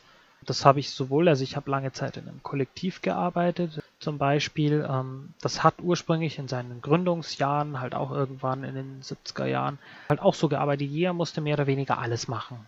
Ne? Jeder musste Büroarbeit machen, jeder musste in dem, da war ein kleiner Verkaufsladen dabei, im Verkaufsladen arbeiten, jeder musste im Service arbeiten, jeder musste in der Küche arbeiten. Also es handelte sich um einen gastronomischen Betrieb. Und das haben die auch irgendwann aufgehört. Da hat halt jeder einfach dann dort gearbeitet, wo er Bock drauf hatte. Aber da merkt man, wie, was damals für eine, wie tief diese Vorstellung äh, letztendlich war, also wie durchdrungen die ganze Linke letztendlich von solchen Vorstellungen war. Und wie man dann in der Praxis halt immer wieder gesehen hat, nö, funktioniert so nicht. Also, am besten sowas direkt über Bord werfen, solche Vorstellungen. Oder die Erfahrung machen und danach sich denken, oh, ich habe doch mal einen Podcast gehört, die was anderes vorgeschlagen haben. Okay. eine Möglichkeit. Die Idee letztendlich ja, äh, so ein Wissen weiter zu vermitteln, ist, dass möglichst wenig Leute äh, die Fehler ein zweites, drittes, viertes, fünftes Mal machen. Ja, ne? ja klar. Das wäre natürlich die Idealvorstellung. Gut, kommen wir zum zweiten Punkt und äh, merkt man, es geht immer noch nicht um den konkreten Organisationsaufbau, sondern immer noch um Gedanken oder um Arbeiten, die man eigentlich schon davor machen sollte. Und da merkt man auch schon so ein bisschen die Richtung, dass Organisationsaufbau nicht nur das Organisationskonstrukt am Ende ist, sondern wie viel Arbeit mehr da eigentlich dranhängt. Nämlich unser zweiter Punkt ist, leiste gute Arbeit. Ganz platt gesagt das ist so ein bisschen auch so eine alte syndikalistische Weisheit quasi, dass wir in unserer Lohnarbeit eigentlich immer die Besten sein müssen. Das hat natürlich äh, einerseits den Grund, weil wenn wir uns äh, raushängen, sage ich jetzt mal, dass uns ähm, dass wir halt möglichst nicht gekündigt werden können, weil wir einfach gute Arbeit abliefern. Also dass wir uns da ein bisschen, also, also wir müssen uns unangreifbar wie möglich machen. Und das andere ist natürlich auch unser Standing bei unseren Kollegen. Wir müssen zuverlässig sein. Wir müssen uns im Arbeitsrecht auskennen. Wir müssen Ansprechpartner im Betrieb werden. Wir tauschen auf Wunsch der Kollegen möglichst oft Dienste, halten ihnen den Rücken frei, erarbeiten uns einfach ein Standing in unserem Betrieb. Und das geht eben schwer, äh, wenn ich allen die ganze Zeit nur auf den Keks damit gehe, dass sie, keine Ahnung, falsch sprechen, einen politisch unkorrekten Witz gemacht haben. Klar, es gibt überall Grenzen, ist auch logisch, aber wie wir uns da halt eben geben. Ne? Ganz wichtig auch in dem Zusammenhang, es wird zum Beispiel nicht über Kollegen gelästert. Hm. Macht es nicht, auf gar keinen Fall. Also, also, also über, über Chefs, über, über einzelne Vorgesetzte vielleicht, aber selbst da vorsichtig sein. Man darf sich nicht angreifbar machen. Das ist der Bereich Lohnarbeit. Aber auch für Fürsorgearbeit oder sowas gilt Ähnliches. Ich weiß es aus meiner eigenen Erfahrung. Ich bin, als Corona angefangen hat, bin ich bei mir aus dem Job raus. Äh, meine Freundin hat weitergearbeitet. Ich äh, bin zu Hause, kümmere mich um die beiden Kids. Und da merke ich eigentlich trotzdem ganz, ganz ähnliche Mechanismen. Klingt blöd, Präsenz auf dem Spielplatz, in den Elternbeirat wählen lassen, über Sorgen und Nöte mit anderen Eltern sprechen, Betreuungsgemeinschaften anbieten, gemeinsame Ausflüge vorschlagen, etc. etc. Dabei halt immer ein sensibles Ohr für die ganzen Sorgen haben. Wir dürfen nicht vergessen, die bürgerliche Kleinfamilie, wie sie bei uns in den Nachkriegsjahren besonders äh, etabliert wurde und, und ja eigentlich schon hochgefeiert wurde, ist eine permanente Überlastung besonders äh, in der Regel für die Frau natürlich, ähm, die die halt ständig zwischen, zwischen Haushalt, äh, äh, eventuell noch einem Nebenjob ja mittlerweile, weil ein Gehalt ja nicht mehr reicht, ähm, zwischen Haushalt, Kinderbetreuung und eventuell einem Nebenjob irgendwie hin und her jonglieren muss. Es ist eine ständige, dauerhafte Überlastung mit so vielen Baustellen. Übrigens natürlich auch ein Grund, warum unsere Strukturen mit Vollzeitaktivismus nicht sonderlich attraktiv für viele dieser Leute sind. Ne? Hm. Aber wie gesagt, also auch hier können wir Basisarbeit leisten. Gibt es Stress mit der Kindergartenleitung?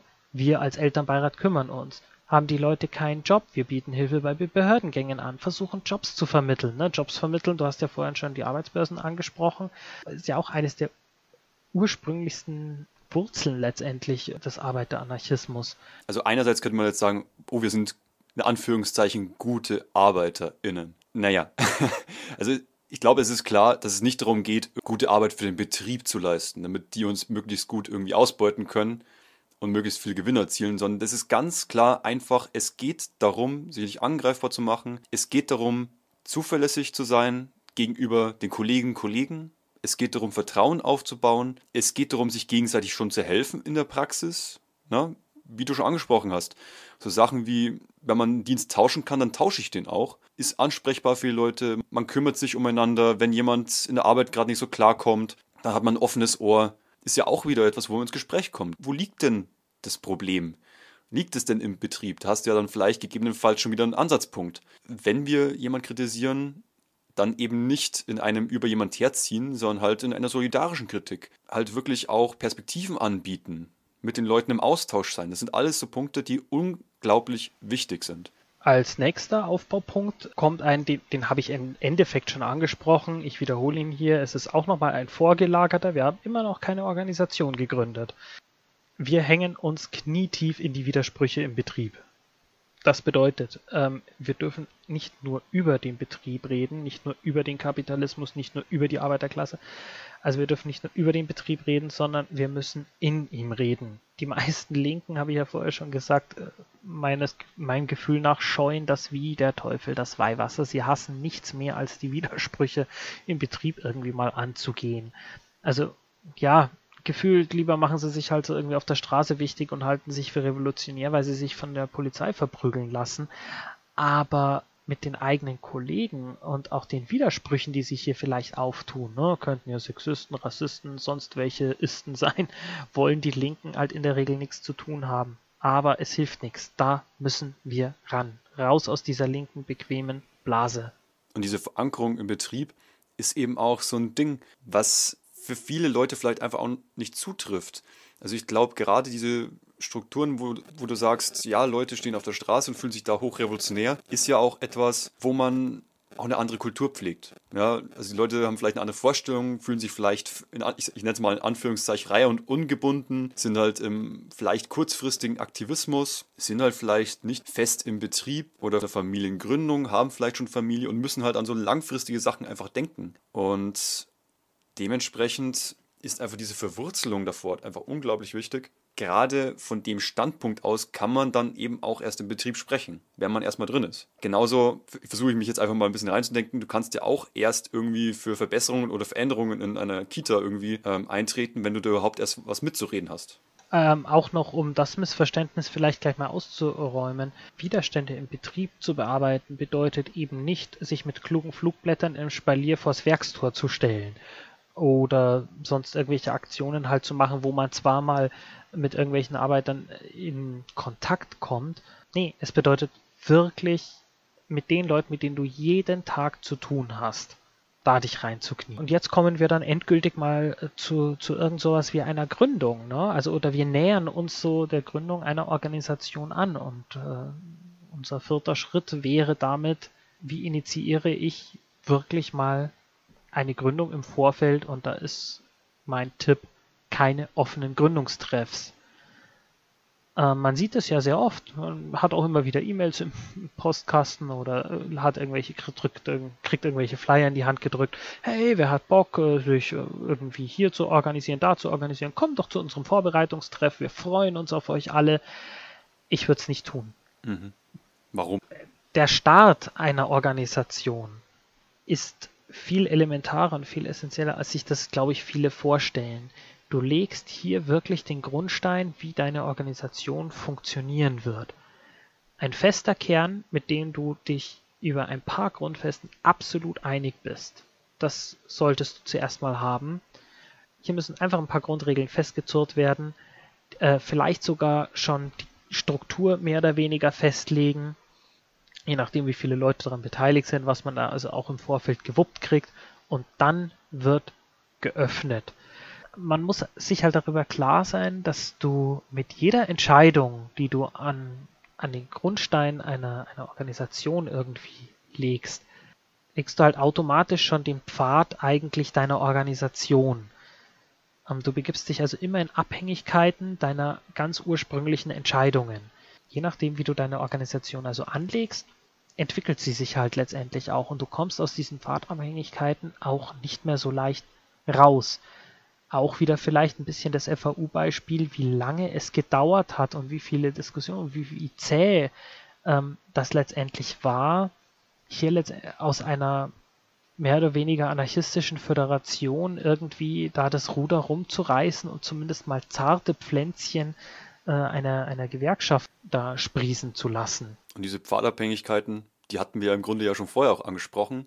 Natürlich hatte DGB auch Pfadabhängigkeiten. Und natürlich haben andere solcher Gewerkschaften ja auch ihre Pfadabhängigkeiten. Also nur weil jetzt, ja, gut, ist natürlich auch ein anderes Größenverhältnis, aber weil jetzt irgendwie ein paar Linke versuchen, da reinzugehen und andere Themen einzubringen, werden diese nicht grundlegend drehen.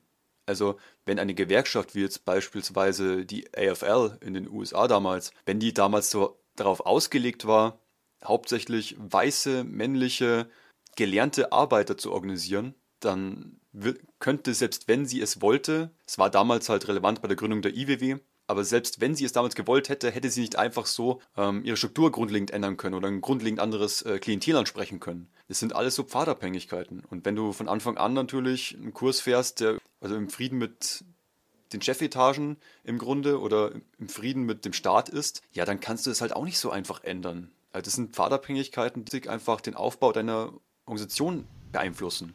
Ganz kurz noch, du hast zwei Abkürzungen äh, reingeschmissen die AFL, die, ähm, falls jemand äh, irgendwie ein bisschen darüber nachrecherchieren, nachlesen, nachlesen will, sind sehr interessante Geschichten. Das ist die American Federation of Labor gewesen.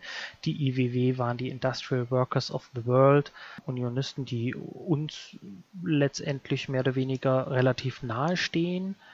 Genau, auch Wobblies genannt, landläufig. Und im Grunde war ja eben auch die Struktur der AFL damals eben auch Grund dafür, warum sich die IWW gegründet hat. Also klar, wenn du irgendwie nur eine Gewerkschaft vor Ort hast, die eben nur das vorher, vorher beschriebene Klientel anspricht, dann hat sich dann eben in Chicago eine Gewerkschaft gegründet, die Industrial Workers of the World, die halt dann eben anderes Klientel auch mit anspricht, die alle Lohnabhängigen anspricht. Eben auch farbige, weibliche und ungelernte ArbeiterInnen. Und das war eine Pfadentscheidung letztlich, die dazu geführt hat, dass es so eine andere Struktur dann gegeben hat. Also ganz entscheidende Punkte einfach im langfristigen Aufbau einer neuen Organisation. Und so kannst du vielleicht Glück haben, wenn du offen dazu aufrufst, dass du halt die Konstellation halt zufällig so ist, dass das halbwegs was wird, kannst aber auch total Pech haben. Aber was ich eher befürchte, Leute, die sich von solchen Aufrufen angesprochen fühlen, werden keine Gewerkschaft gründen. Hm. Also weil hier der Vorschlag ist, keine offenen Gründungstreffs. Es soll jetzt nicht den Eindruck erwecken, dass es jetzt irgendwie so eine kleine sektenmäßige Struktur ist, die schon alles für sich geklärt hat. So, darum geht's nicht. Sondern es geht eben wirklich um so Pfadabhängigkeiten. Es geht um grundlegende Strukturen, die tatsächlich nicht so leicht langfristig veränderbar sind. Das heißt aber nicht, dass das eine in sich nur geschlossene Struktur ist langfristig, sondern natürlich ist man offen für Themen, die kommen. Natürlich bringt man seine, bringt man seine Inhalte ein. Also ich als Mitglied und mit meinen Themen bringe andere Sachen ein. Einfach weil ich in einem anderen Betrieb arbeite, weil ich in einer anderen Stadt wohne, weil ich einen anderen Schwerpunkt vielleicht in meinem Leben habe. Ich bringe da was anderes ein. Aber diese Struktur ist halt einfach grundlegend. Und die ist auch wichtig an dem Punkt. Zumindest am Anfang beim, bei der Gründung sollte einfach diese, wenn man diese Richtung explizit machen möchte, auch die Struktur dafür gelegt sein, dass es machbar ist. Letztendlich halt einfach nur zu sagen, ja, hier Anarchisten wollen irgendwie was gründen, das ist halt, das ist halt super beliebig auch, ne? Also ja.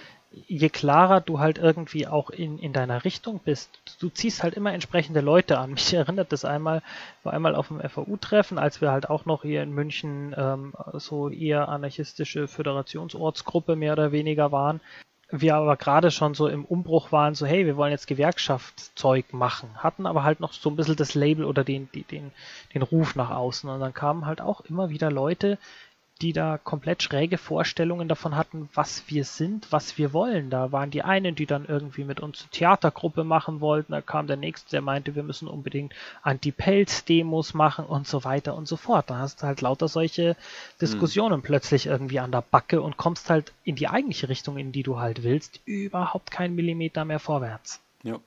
Also in dem Sinne eine Richtung haben und die auch klar kommunizieren. Genau. Und was braucht es dafür? Schritt 5, wir brauchen die fittesten Leute.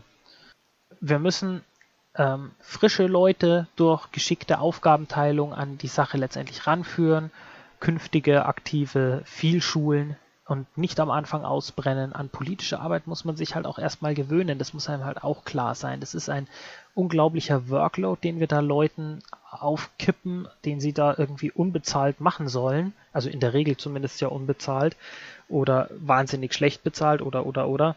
Und das hatten wir letztendlich vorher halt schon gesagt, diese neo-anarchistische Vorstellung, alle könnten alles gleich gut, ist halt kreuznaiv. Eher auf die individuellen Stärken achten und den Leuten dann vielleicht aber auch mal sagen, dass man sie für bestimmte Aufgaben für nicht äh, geeignet hält. Das kann halt auch einfach mal vorkommen und wir haben viel zu oft eine Scheu davor, das den Leuten halt auch zu sagen. Hm. Und wir müssen uns klar machen, dass halt seriöse politische Arbeit mega, mega viel Arbeit ist. Ich rede da wirklich von 20 Stunden in der Woche, teilweise auch gerne mal mehr. Und damit meine ich nicht eine, eine Fokü kochen oder am Solitresen Bier verkaufen, sondern am Schreibtisch hocken, Strukturen planen, Anträge schreiben, Mails beantworten. Und das muss super zuverlässig laufen. Erstkontakte per Mail, die sollten in 12 bis 24 Stunden eine erste Antwort haben, am besten noch schneller. Ne? Du musst Veranstaltungen entwerfen, strategische Planungen machen.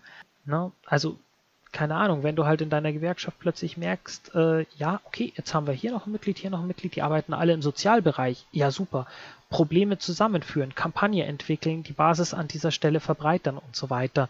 Nur das, wie gesagt, also mit 20 Stunden äh, habe ich das äh, in der Woche habe ich das wahrscheinlich noch relativ niedrig angesetzt. Und dafür brauchen wir wirklich die besten Leute. Wir brauchen Organisationstalente, wir brauchen Arbeitsrechtsfreaks, wir brauchen charismatische Kollegen, wir brauchen und wir brauchen weniger Leute halt, die dir mit Elfenbeinturmdebatten das Ohr abkauen sondern wirklich welche, die halt einfach ranklotzen können. Ne? Und ich meine, Organisationstalente, Arbeitsrecht, äh, fitte Leute in Arbeitsrecht oder sonst irgendwas, die könnten auch ihre, ähm, ihre Arbeitskraft auf dem Arbeitsmarkt halt teuer verkaufen. Wir verlangen, dass sie einen Halb- bis Ganztagsjobs mal eben kostenlos für uns erledigen. Und da muss man dranbleiben. Die, die Leute muss man, die Leute muss man finden und dann aber auch um Himmels Willen versuchen zu halten. Ne? Ja. Und mir fallen da zwei Punkte dazu ein. Zum einen ne, die fittesten Leute, also um es einfach nochmal klar zu machen, also wir wollen natürlich alle Leute ansprechen, aber wir müssen halt auch anerkennen, dass nicht jeder oder jede für jede Aufgabe fit ist. Gegebenenfalls ist es eben auch Aufgabe der Struktur, die wir aufbauen, eben auch Leute fit zu machen für Aufgaben, wenn sie die unbedingt machen wollen. Und ja, es, es wäre, glaube ich, eine Illusion zu glauben, dass tatsächlich jeder und jeder alle Aufgaben übernehmen könnte. Das ist genau das, was wir vorher schon gemeint haben. Es gibt halt eine gewisse Arbeitsteilung und es gibt Leute, die können manche Sachen besser. Es gibt Leute, die können die Sozialberatung machen. Es gibt Leute, die können Gewerkschaftsberatung machen. Es gibt Leute, die sind mit so Orga-Aufgaben unglaublich gut, mit so Bürokram. Es gibt Leute, die können gut filmen und Social Media machen. Es gibt Leute, die sind bei Anträgen innerhalb der Föderation unglaublich gut. Es gibt Leute, die sind an der Basis super, wenn es darum geht, eben auch einen Tresen in einem Gewerkschaftslokal zu betreiben, zum Beispiel. Also wir müssen uns klar machen, Fit meint hier nicht einfach immer nur die Besten und alle anderen haben Pech gehabt, sondern natürlich gibt es halt unglaublich viele Aufgaben einfach in der Struktur. Da muss man halt einfach schauen, dass das eben dann auch passt und eben auch seriös dann machbar ist letztlich. Und der andere Punkt war, weil wir viele so Beispiele einfach hatten, es ist mit Mails beantworten. Ja klar, also wenn jetzt jemand mir schreibt oder mich, mich anruft und dem, dem brennt die Hütte, in Anführungszeichen, weil im Job gerade was richtig mies läuft und ne, der hat halt Schiss, vielleicht existenzielle Ängste, ja, dann kannst du halt nicht sagen, ja gut, ich schreibe in ein, zwei Wochen irgendwann mal, wenn ich die Mail zufälligerweise mal liest bei uns im, im Verteiler, sondern muss es Leute geben, die halt diese Aufgabe haben, auf diese Mails achten und dann eben auch geschult sind, da gut zu beraten und dann diesen Leuten ordentlich antworten, damit die einfach was haben, mit dem sie weiterkommen. Und das ist eben diese Zuverlässigkeit und mit der baut man dann eben langfristig auch Vertrauen auf. Und das ist, glaube ich, unglaublich wichtig. Das können durchaus sehr bürokratische Arbeiten sein. Wir müssen aber auch daran denken, viele Sachen, auch später, wenn wir uns eine andere Gesellschaft vorstellen, sind natürlich auch irgendwo bürokratisch. Also, also ich finde, es muss ja nichts Schlechtes sein.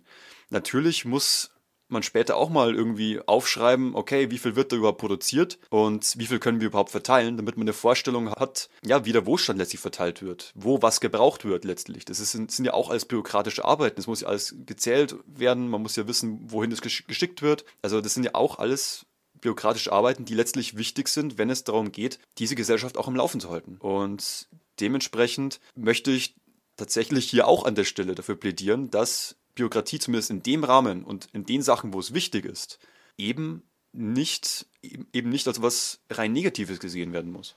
Der Einfachkeit halber kann man es ja auch immer Bürokratie nennen. Letztendlich ist da ja ein kleines Missverständnis auch so ein bisschen dahinter. Habe ich immer das Gefühl, Bürokratie ist ja ein Machtinstrument. Bürokratie bedeutet ja, Dinge so umständlich und undurchsichtig zu machen, dass sie nur eine kleine bürokratische Klasse überhaupt durchdringen kann.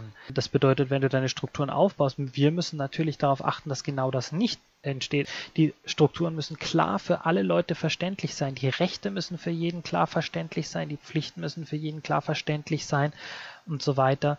Genau sowas schaffst du halt übrigens aber auch eben mit einem, mit einem Regelwerk. Na, ne? also das Experiment kann man kann ja jeder mal machen, wenn er mal in irgendeine autonome Gruppe, die vielleicht schon eine ganze Zeit lang existiert, reingeht, wo eben nichts verschriftlicht ist oder sonst irgendwas, sich da erst einmal durchzuackern, weil das Wissen, wie diese Gruppe funktioniert und was die so, wie die so ticken und wie die zu ihren Entscheidungen kommen, existiert nur in den Köpfen der dort anwesenden Leute. Und meistens haben sie dann auch noch an verschiedenen Stellen Erinnerungslücke oder widersprechen sich oder sowas. Es ist nahezu vollkommen unmöglich, ohne verschriftlichte Strukturen irgendwie in sowas reinzukommen. Genau, und das andere, was du noch gemeint hattest mit der Seriosität, äh, das finde ich auch, das kann man nur doppelt und dreifach irgendwie unterstreichen, wie unglaublich wichtig genau solche Sachen sind. Auch wie zum Beispiel in der FAU München, wenn, wenn dort ein Arbeitskonflikt entsteht, ne, ist ja oft dann noch die Vorstellung, naja, dann muss das auf eine Vollversammlung getragen werden und dann muss man darüber reden und dann überlegt man sich erst einmal, wie man, wie man den Konflikt angeht und sowas. Also bei uns in der FAU München dauert es exakt einen einzigen Tag, äh, bis ein Arbeitskampfausschuss äh, gebildet ist und ein Konflikt letztendlich losgehen kann, wenn irgendwo ein konkretes Problem oder sowas existiert. Weil die ganzen Strukturen, die ganze Idee, wie sowas organisiert wird, liegt fertig verschriftlicht in der Schublade. Ich mache einfach nur die Schublade auf, hole den Zettel raus und dann geht's los. Und deswegen ist es so wichtig, sich im Vornherein über so viele Dinge da Gedanken zu machen. Und damit sind wir eigentlich schon bei unserem Punkt 6. Unsere Organisation muss seriös sein. Ähm, auch wenn wir das quasi jetzt gerade schon mehr oder weniger hatten. Ich möchte es doch noch mal in einem Punkt einfach ausführen, was uns absolut klar sein muss.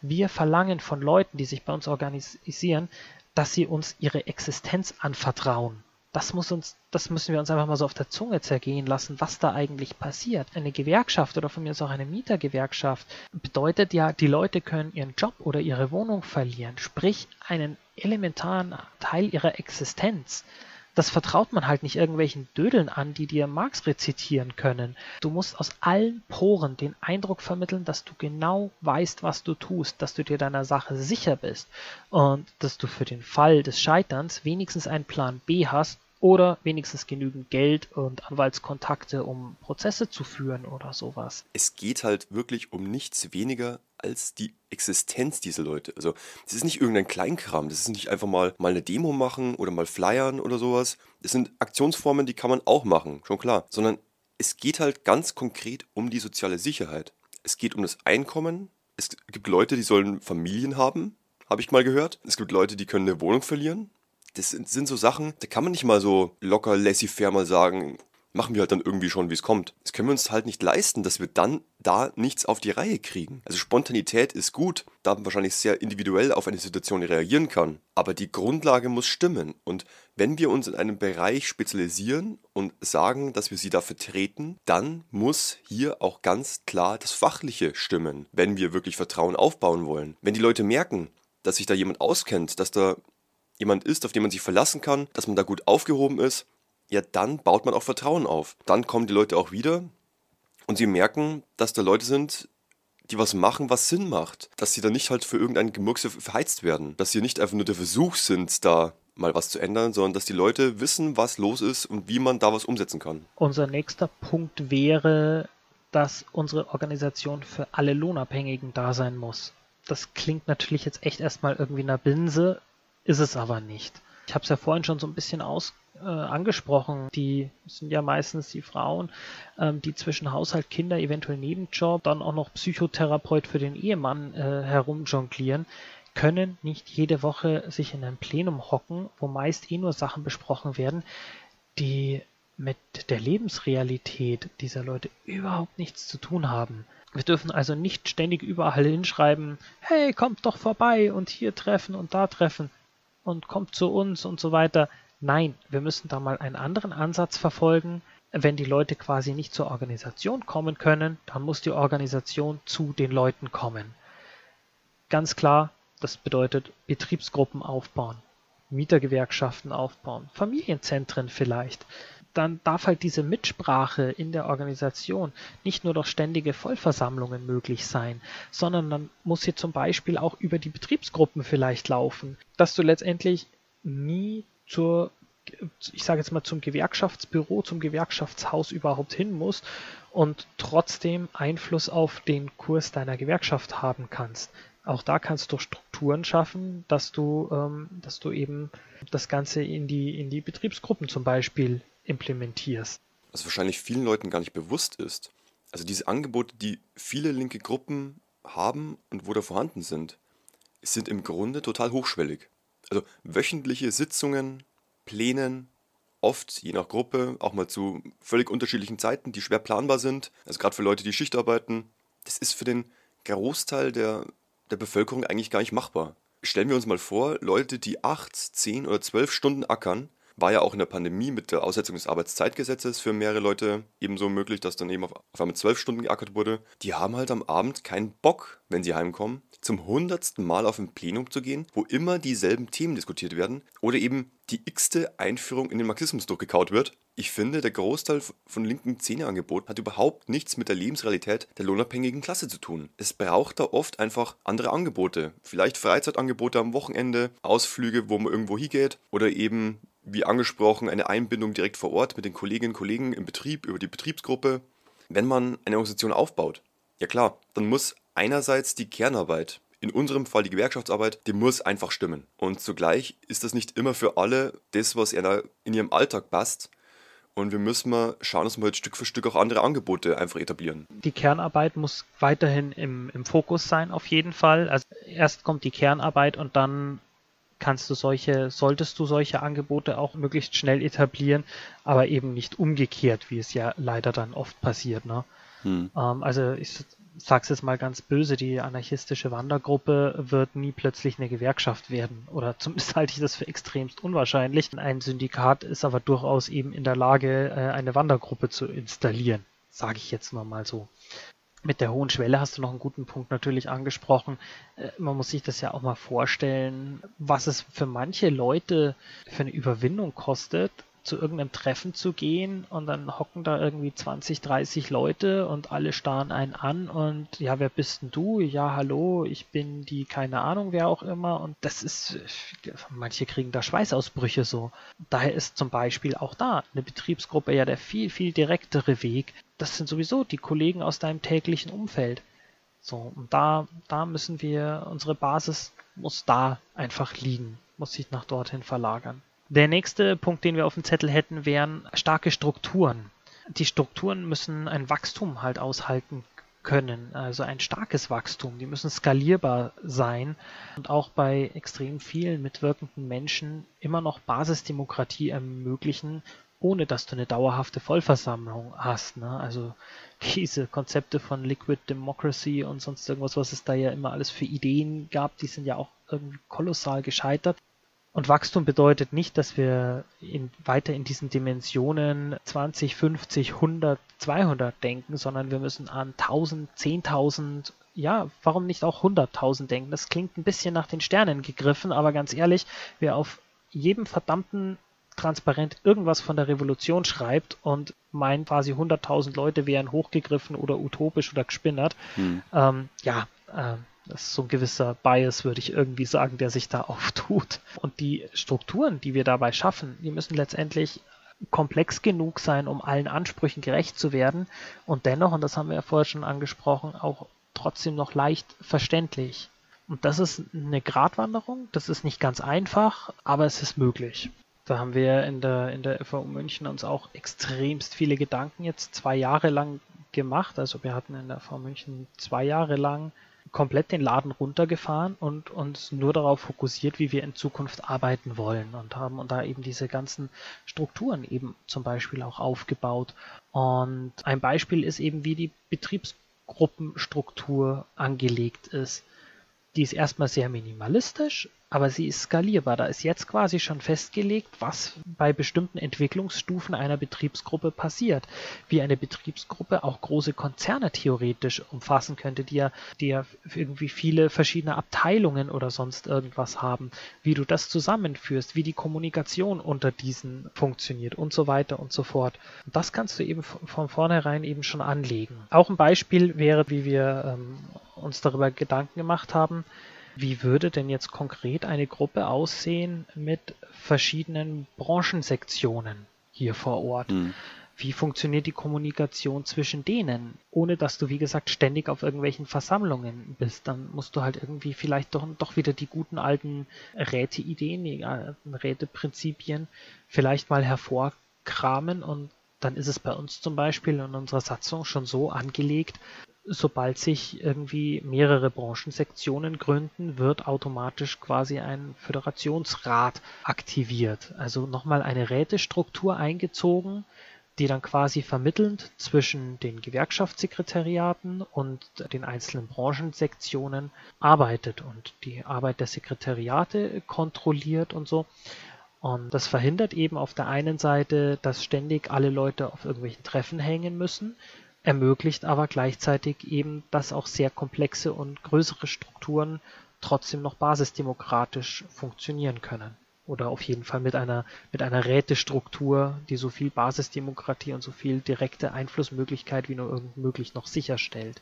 Unglaublich wichtiger Punkt, da wo wir hinwollen, ist natürlich auch unser Ansatz, dass wir gegebenenfalls davon ausgehen müssen, dass es auch mal gesellschaftliche Strukturen werden oder dass sich das auf gesellschaftliche Strukturen überträgt, dass auch die Art und Weise, wie die Entscheidungsfindung in einer größeren Struktur stattfindet, dass das eben auch eine ich nenne es mal gesellschaftliche Kultur auch prägt, wie man Entscheidungen trifft. Und das von Anfang an ordentlich anzulegen, ist überhaupt nicht so einfach. Deshalb haben wir uns da eben auch die Zeit dafür genommen, diese Strukturen einfach auch grundlegend zu legen. Und dann kommen wir auch schon zum letzten Punkt die Öffentlichkeitsarbeit. Und das, der Punkt ist nochmal ganz explizit, ganz wichtig draufzunehmen, ähm, finde ich, weil der halt so dermaßen schief läuft oft. Es hat sich zwar einiges verbessert die letzten Jahre, muss ich sagen, aber die meisten Pressemitteilungen linker Gruppen sind ehrlich gesagt zum Davonlaufen und werden halt auch entsprechend konsequent nicht gedruckt, zumindest nicht außerhalb der linken Blase. Ne? Unsere Auftritte müssen einfach seriös, glaubwürdig, freundlich sein. Das bedeutet, keine verpixelten Gesichter, keine brennenden Barrikaden, keine exklusiven Sprachgesten. Journalisten haben keinen Bock, sich die Arbeit zu machen, eure ganzen Linkssprech irgendwie aus irgendwelchen Pressemitteilungen rauszupfriemeln, um das letztendlich abdrucken zu können. Ihr müsst es, wenn ihr gedruckt werden wollt, äh, Journalisten so einfach wie möglich letztendlich machen. Zitierbare Statements oder sowas reinpacken, schon, schon direkte Statements, die, die quasi per Copy-Paste mehr oder weniger in der Zeitung landen können und der Journalist muss nur noch irgendwie seinen Text darum rundherum verfassen und noch eine Einordnung oder sonst irgendwie geben. Und das andere betrifft natürlich vor allem keine verpixelten Gesichter etc., unsere Social-Media-Arbeit oder sowas. Das ist extremst wichtig. Was ist das für ein Eindruck, wenn sich jemand denkt so, hey, ich suche mir jetzt mal eine andere Gewerkschaft, ich habe doch irgendwas von dieser äh, Gewerkschaft XY gelesen und dann schaut er auf den Twitter-Account meinetwegen von dem, weil das ist nun mal mittlerweile der Anlaufpunkt für extrem viele Leute und da sind überall verpixelte Leute. Ja, meine Güte, wenn ich mich mit denen zusammentue, sind das, tue ich mich da mit Verbrechern zusammen? Was ist da los? Warum, warum machen die das? Klar, es wird immer argumentiert gegen Repression und sonst irgendwelche Geschichten. Und wir sollten natürlich jetzt niemanden auf Fotos nehmen, der das nicht explizit will. Also schon einmal ganz kurz in die Runde rufen, so, hey, ich mache ein Foto, das wird nicht verpixelt und dann schießen, losschießen. Und das Wichtige ist aber für die Außenwahrnehmung, wir müssen doch klar machen, die Verbrecher sind nicht wir, die Verbrecher sind die Gegenseite. Das kannst du damit eben zum Ausdruck bringen und das sollten wir eben auch zum Ausdruck bringen. Ganz abgesehen von einer kleinen ähm, Abwägungsfrage halt letztendlich, wenn wir halt bei einer gewerkschaftlichen legalen Aktion sind, schaden wir uns quasi mehr in unserer Außenwirkung durchs Verpixeln oder schaden wir uns mehr durch die Angst vor Repression? Wie gesagt, ich möchte nicht bestreiten, es gibt natürlich äh, Fälle, Leute, die Angst um ihren Job haben oder sowas, weil der Chef sie vielleicht auf den Fotos erkennen könnten und so weiter und so fort. Und die haben dann auch auf den Fotos nichts verloren. Oder man sucht halt eine Perspektive. Es gibt ja auch noch Zwischenlösungen. Man sucht irgendwelche Perspektiven, ähm, die trotzdem natürlich aussehen, hm. wo du halt aber einfach nichts verpixeln, verwischen oder sonst. Ja, das kann man natürlich auch auf andere Bereiche anwenden. Also wir hatten jetzt Beispiel Pressemitteilung in der Zeitung. Wir hatten jetzt einen Social Media Bereich, wo man schaut, schon welche Bilder nimmt man, dass man die Leute vorwarnt, wer kommt das Foto drauf, wer will nicht drauf. Das sind alles so Sachen, natürlich in Außenwirkung einfach schon. Und da würde ich tatsächlich dafür plädieren, dass es halt freundlich sein sollte und jetzt nicht dieses, oh, wir verkaufen etwas, wir werben für etwas, sondern halt einfach und jetzt nicht im, im Sinne von hippe, heile Welt oder sowas, aber es sollte halt schon einfach ansprechend sein, vom Design her gewisserweise auch professionell sein, nicht einfach nur so hingewurstelt. Klar, ich meine, wir haben jetzt nicht alle krass viel Kohle vielleicht am Anfang oder vielleicht auch Leute, die am Start sind, eine Organisation aufzubauen, schon klar, aber man sollte sich halt schon Mühe dabei geben, denn letztlich wird man ja auch die Arbeit, die man vor Ort macht, eben auch mit dem Design verbinden oder eben auch mit dem, was man schreibt. Es kommt schon sehr darauf an, wie ich rein textlich, rein sprachlich einen Arbeitskampflabel zum Beispiel. Und das kann man natürlich auf alle anderen Konflikte auch anwenden. Also es macht halt einen Unterschied, ob ich jetzt schreibe, keine Ahnung, Beschäftigte im Betrieb XY werden gekündigt, dann einfach das so stehen lasse und dann steht es so depressiv da. Oder ob ich halt schreibe, Beschäftigte im Betrieb XY wehren sich gegen Ausbeutung und erkämpfen dies und jenes oder protestieren. Also wenn, wenn die natürlich auch anders gelabelt werden und dann eben auch als die Handelnden dastehen. Weil die sind ja auch die Leute, die was machen und die kämpfen. Und wenn das natürlich alles irgendwie so zusammengewurschtelt ist und das textlich nicht passt und die Bilder dann auch noch irgendwie unprofessionell aussieht, ja, dann, ja, wird es wahrscheinlich auch weniger Verbreitung finden zum einen und zum anderen wird man dann vielleicht auch nicht ernst genommen. Wenn es dann wirklich mal darum geht, ey, wird unsere Pressemitteilung abgedruckt, dann schaut man sich vielleicht unsere Seite an oder eure Seite von eurer Organisation und dann fragt man sich, ja, kann man die überhaupt ernst nehmen? Ist es überhaupt eine, eine stabile Gruppe? Können die überhaupt was? Das sieht ja schon aus wie Kraut und Rühren, würde man bei uns in Bayern sagen. Und deswegen ist es auch unglaublich wichtig. Und weitergehend kann man das natürlich auch auf deine Läden anwenden. Also auf die Räume, in denen du aktiv bist. Ob das jetzt ein Gewerkschaftslokal ist oder ob das jetzt irgendwie der Treffpunkt einfach ist, ob das in, in einer Wirtschaft ist, ob das in deinem Zähnelokal ist oder sonst wo. Es ist halt einfach für Leute, die neu dazukommen und die sich für deine Sache interessieren, schon relevant, ob der jetzt überhaupt zugänglich ist. Ist es in irgendeinem Hinterhof, da wo du erstmal eine Treppe runter musst und dann bist du im Heizungskeller und da tropft schon alles runter und man hat den Eindruck, die Bude fällt fast zusammen? Oder ist es ein freundlicher, heller, offener Raum, der gut zugänglich ist und der was hermacht? Ich meine, gut, ich verstehe einerseits die Leute, die gehen gern irgendwelche Lokale, die, nennt mal in Anführungszeichen, abgeranzt ausschauen, gewissen punkigen Stil. Gefällt mir persönlich auch, aber ist jetzt vielleicht nicht der Ort, wo ich mir eine Sozialberatung hole, wenn bei mir irgendwie der Schuh drückt. Oder ist jetzt vielleicht nicht unbedingt der Ort, wo ich mit meinen, wo ich mit meiner Familie hingehen würde, wo ich vielleicht meinen Eltern, wenn die ein Problem auf der Arbeit haben, irgendwie dazu raten würde, dass sie doch mal dahin gehen würden. Da gibt es Leute, die haben was drauf, die können einem weiterhelfen, die können einem, wenn es auch nur vermitteln können oder einfach nur neue Adressen weitergeben können. Da macht einfach der Ort unglaublich viel aus. Und an dem Punkt sollten wir auch hier auf unsere Außenwirkung achten. Das, was du ansprichst, ist ja, ist ja nochmal mit der Seriosität. Schlägt genau in die gleiche Kerbe. Nochmal, die Leute vertrauen uns und letztendlich, wenn sie dann in der Selbstorganisation sind, irgendwie ein Stück weit auch sich selber, aber vor allem uns als Organisation, unserer Organisation, ihre Existenz an. Sie müssen uns einfach trauen. Und genau das macht eben schon, wenn deine Webseite professionell ist, diese muss auch eine Webseite muss diese Glaubwürdigkeit ausstrahlen. Sei es jetzt eben davon, dass sie halt halbwegs professionell irgendwie gestaltet ist, seriös aussieht, regelmäßig befüllt wird zum Beispiel, auch solche Geschichten und dass die Texte, Andi, du hast das ja genau richtig gesagt, du hast jetzt zum Beispiel so einen Langweiler-Text genommen und halt irgendwie einen kämpferisch, schwungvoll daherkommenden Text mal so gegenübergestellt, dass du halt auch darauf achtest, dass du aber auf die andere Seite halt nicht wieder abdriftest und dass dein Text halt dann irgendein linkes Bullshit-Bingo ist, dass du halt dann nur noch sagst, die revolutionären Kräfte des Betriebes XY kämpfen gegen die unmenschliche Ausbeutung, so keine Ahnung, wo du denkst, du bist halt irgend so bei so einem Kampfflugblatt aus den 20er Jahren oder sowas. Das, das halt dann irgendwie halt auch nicht, ne? Du musst halt eine, eine moderne, eine moderne, gute, seriöse Sprache finden. Genau, und absolut richtig halt eben, was bei Öffentlichkeitsarbeit so oft vergessen wird. Öffentlichkeitsarbeit ist eben nicht nur deine Presse oder so. Alles, wie du dich nach außen gibst, ist deine Öffentlichkeitsarbeit und dazu gehört ganz elementar ein Laden. Ein Laden, wo, wo die Leute sich wohlfühlen, äh, der sozial sein muss, der seriös sein muss und so weiter für mich gilt ja genau das Gleiche. Ich gehe auch gerne in einen szenigen Siffladen, aber da gehe ich halt zum Punkkonzert hin und nicht um Politik zu machen. Das trenne ich halt einfach ganz, ganz stark. Daher auch mein Plädoyer eigentlich keine Politik mehr in autonomen Zentren zu betreiben. Egal wie schwierig es ist, halt einen Raum zu finden lieber geht's ja in der Wirtshaus irgendwie. Ich meine, das machen irgendwelche SPD-Ortsversammlungen auch. Die stellen ein paar Fähnchen auf den Tisch und legen los. In München gibt's das eine Welthaus zum Beispiel. Das ist ein Haus, wo du dir Räume mieten kannst, wo du dich aber auch unten ins, in die Wirtschaft reinsetzen kannst und so. Der halt so ein, so, ein, so ein Zwischending ist, wo du halt noch keinen eigenen Raum hast, aber wo du halt zumindest einfach mal eine, einen seriösen ordentlichen Raum haben kannst für deine, für deine Treffen. Ne?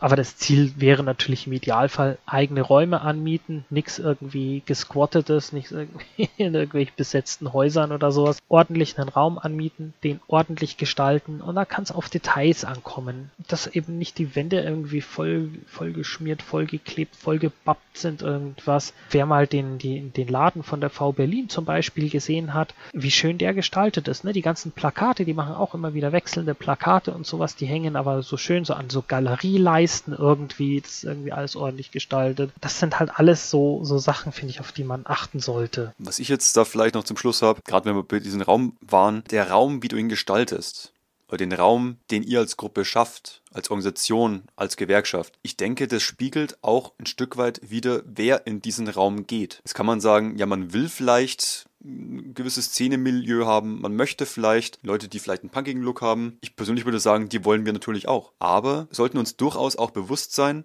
dass dann in diesem Raum eben auch Leute mit einem Karohemd oder in Dirndl oder eben auch im Verkaufsanzug drin sitzen werden bei einer Beratung. Also Verkaufsanzug jetzt, wenn es, keine Ahnung, ein kleiner Verkäufer in irgendeinem Autohaus oder in irgendeinem anderen Laden ist, der halt auch vielleicht um seinen Lohn beschissen wird von seinem Chef, dann sitzt der genauso da drin, eben auch jemand drin sitzen kann mit Iroschnitt. Also jetzt sehr plump natürlich gesagt. Aber der Raum spiegelt dann in gewisser Weise auch wieder, wer da ein-, ein und ausgehen könnte. Und dementsprechend sollte der auch gestaltet werden.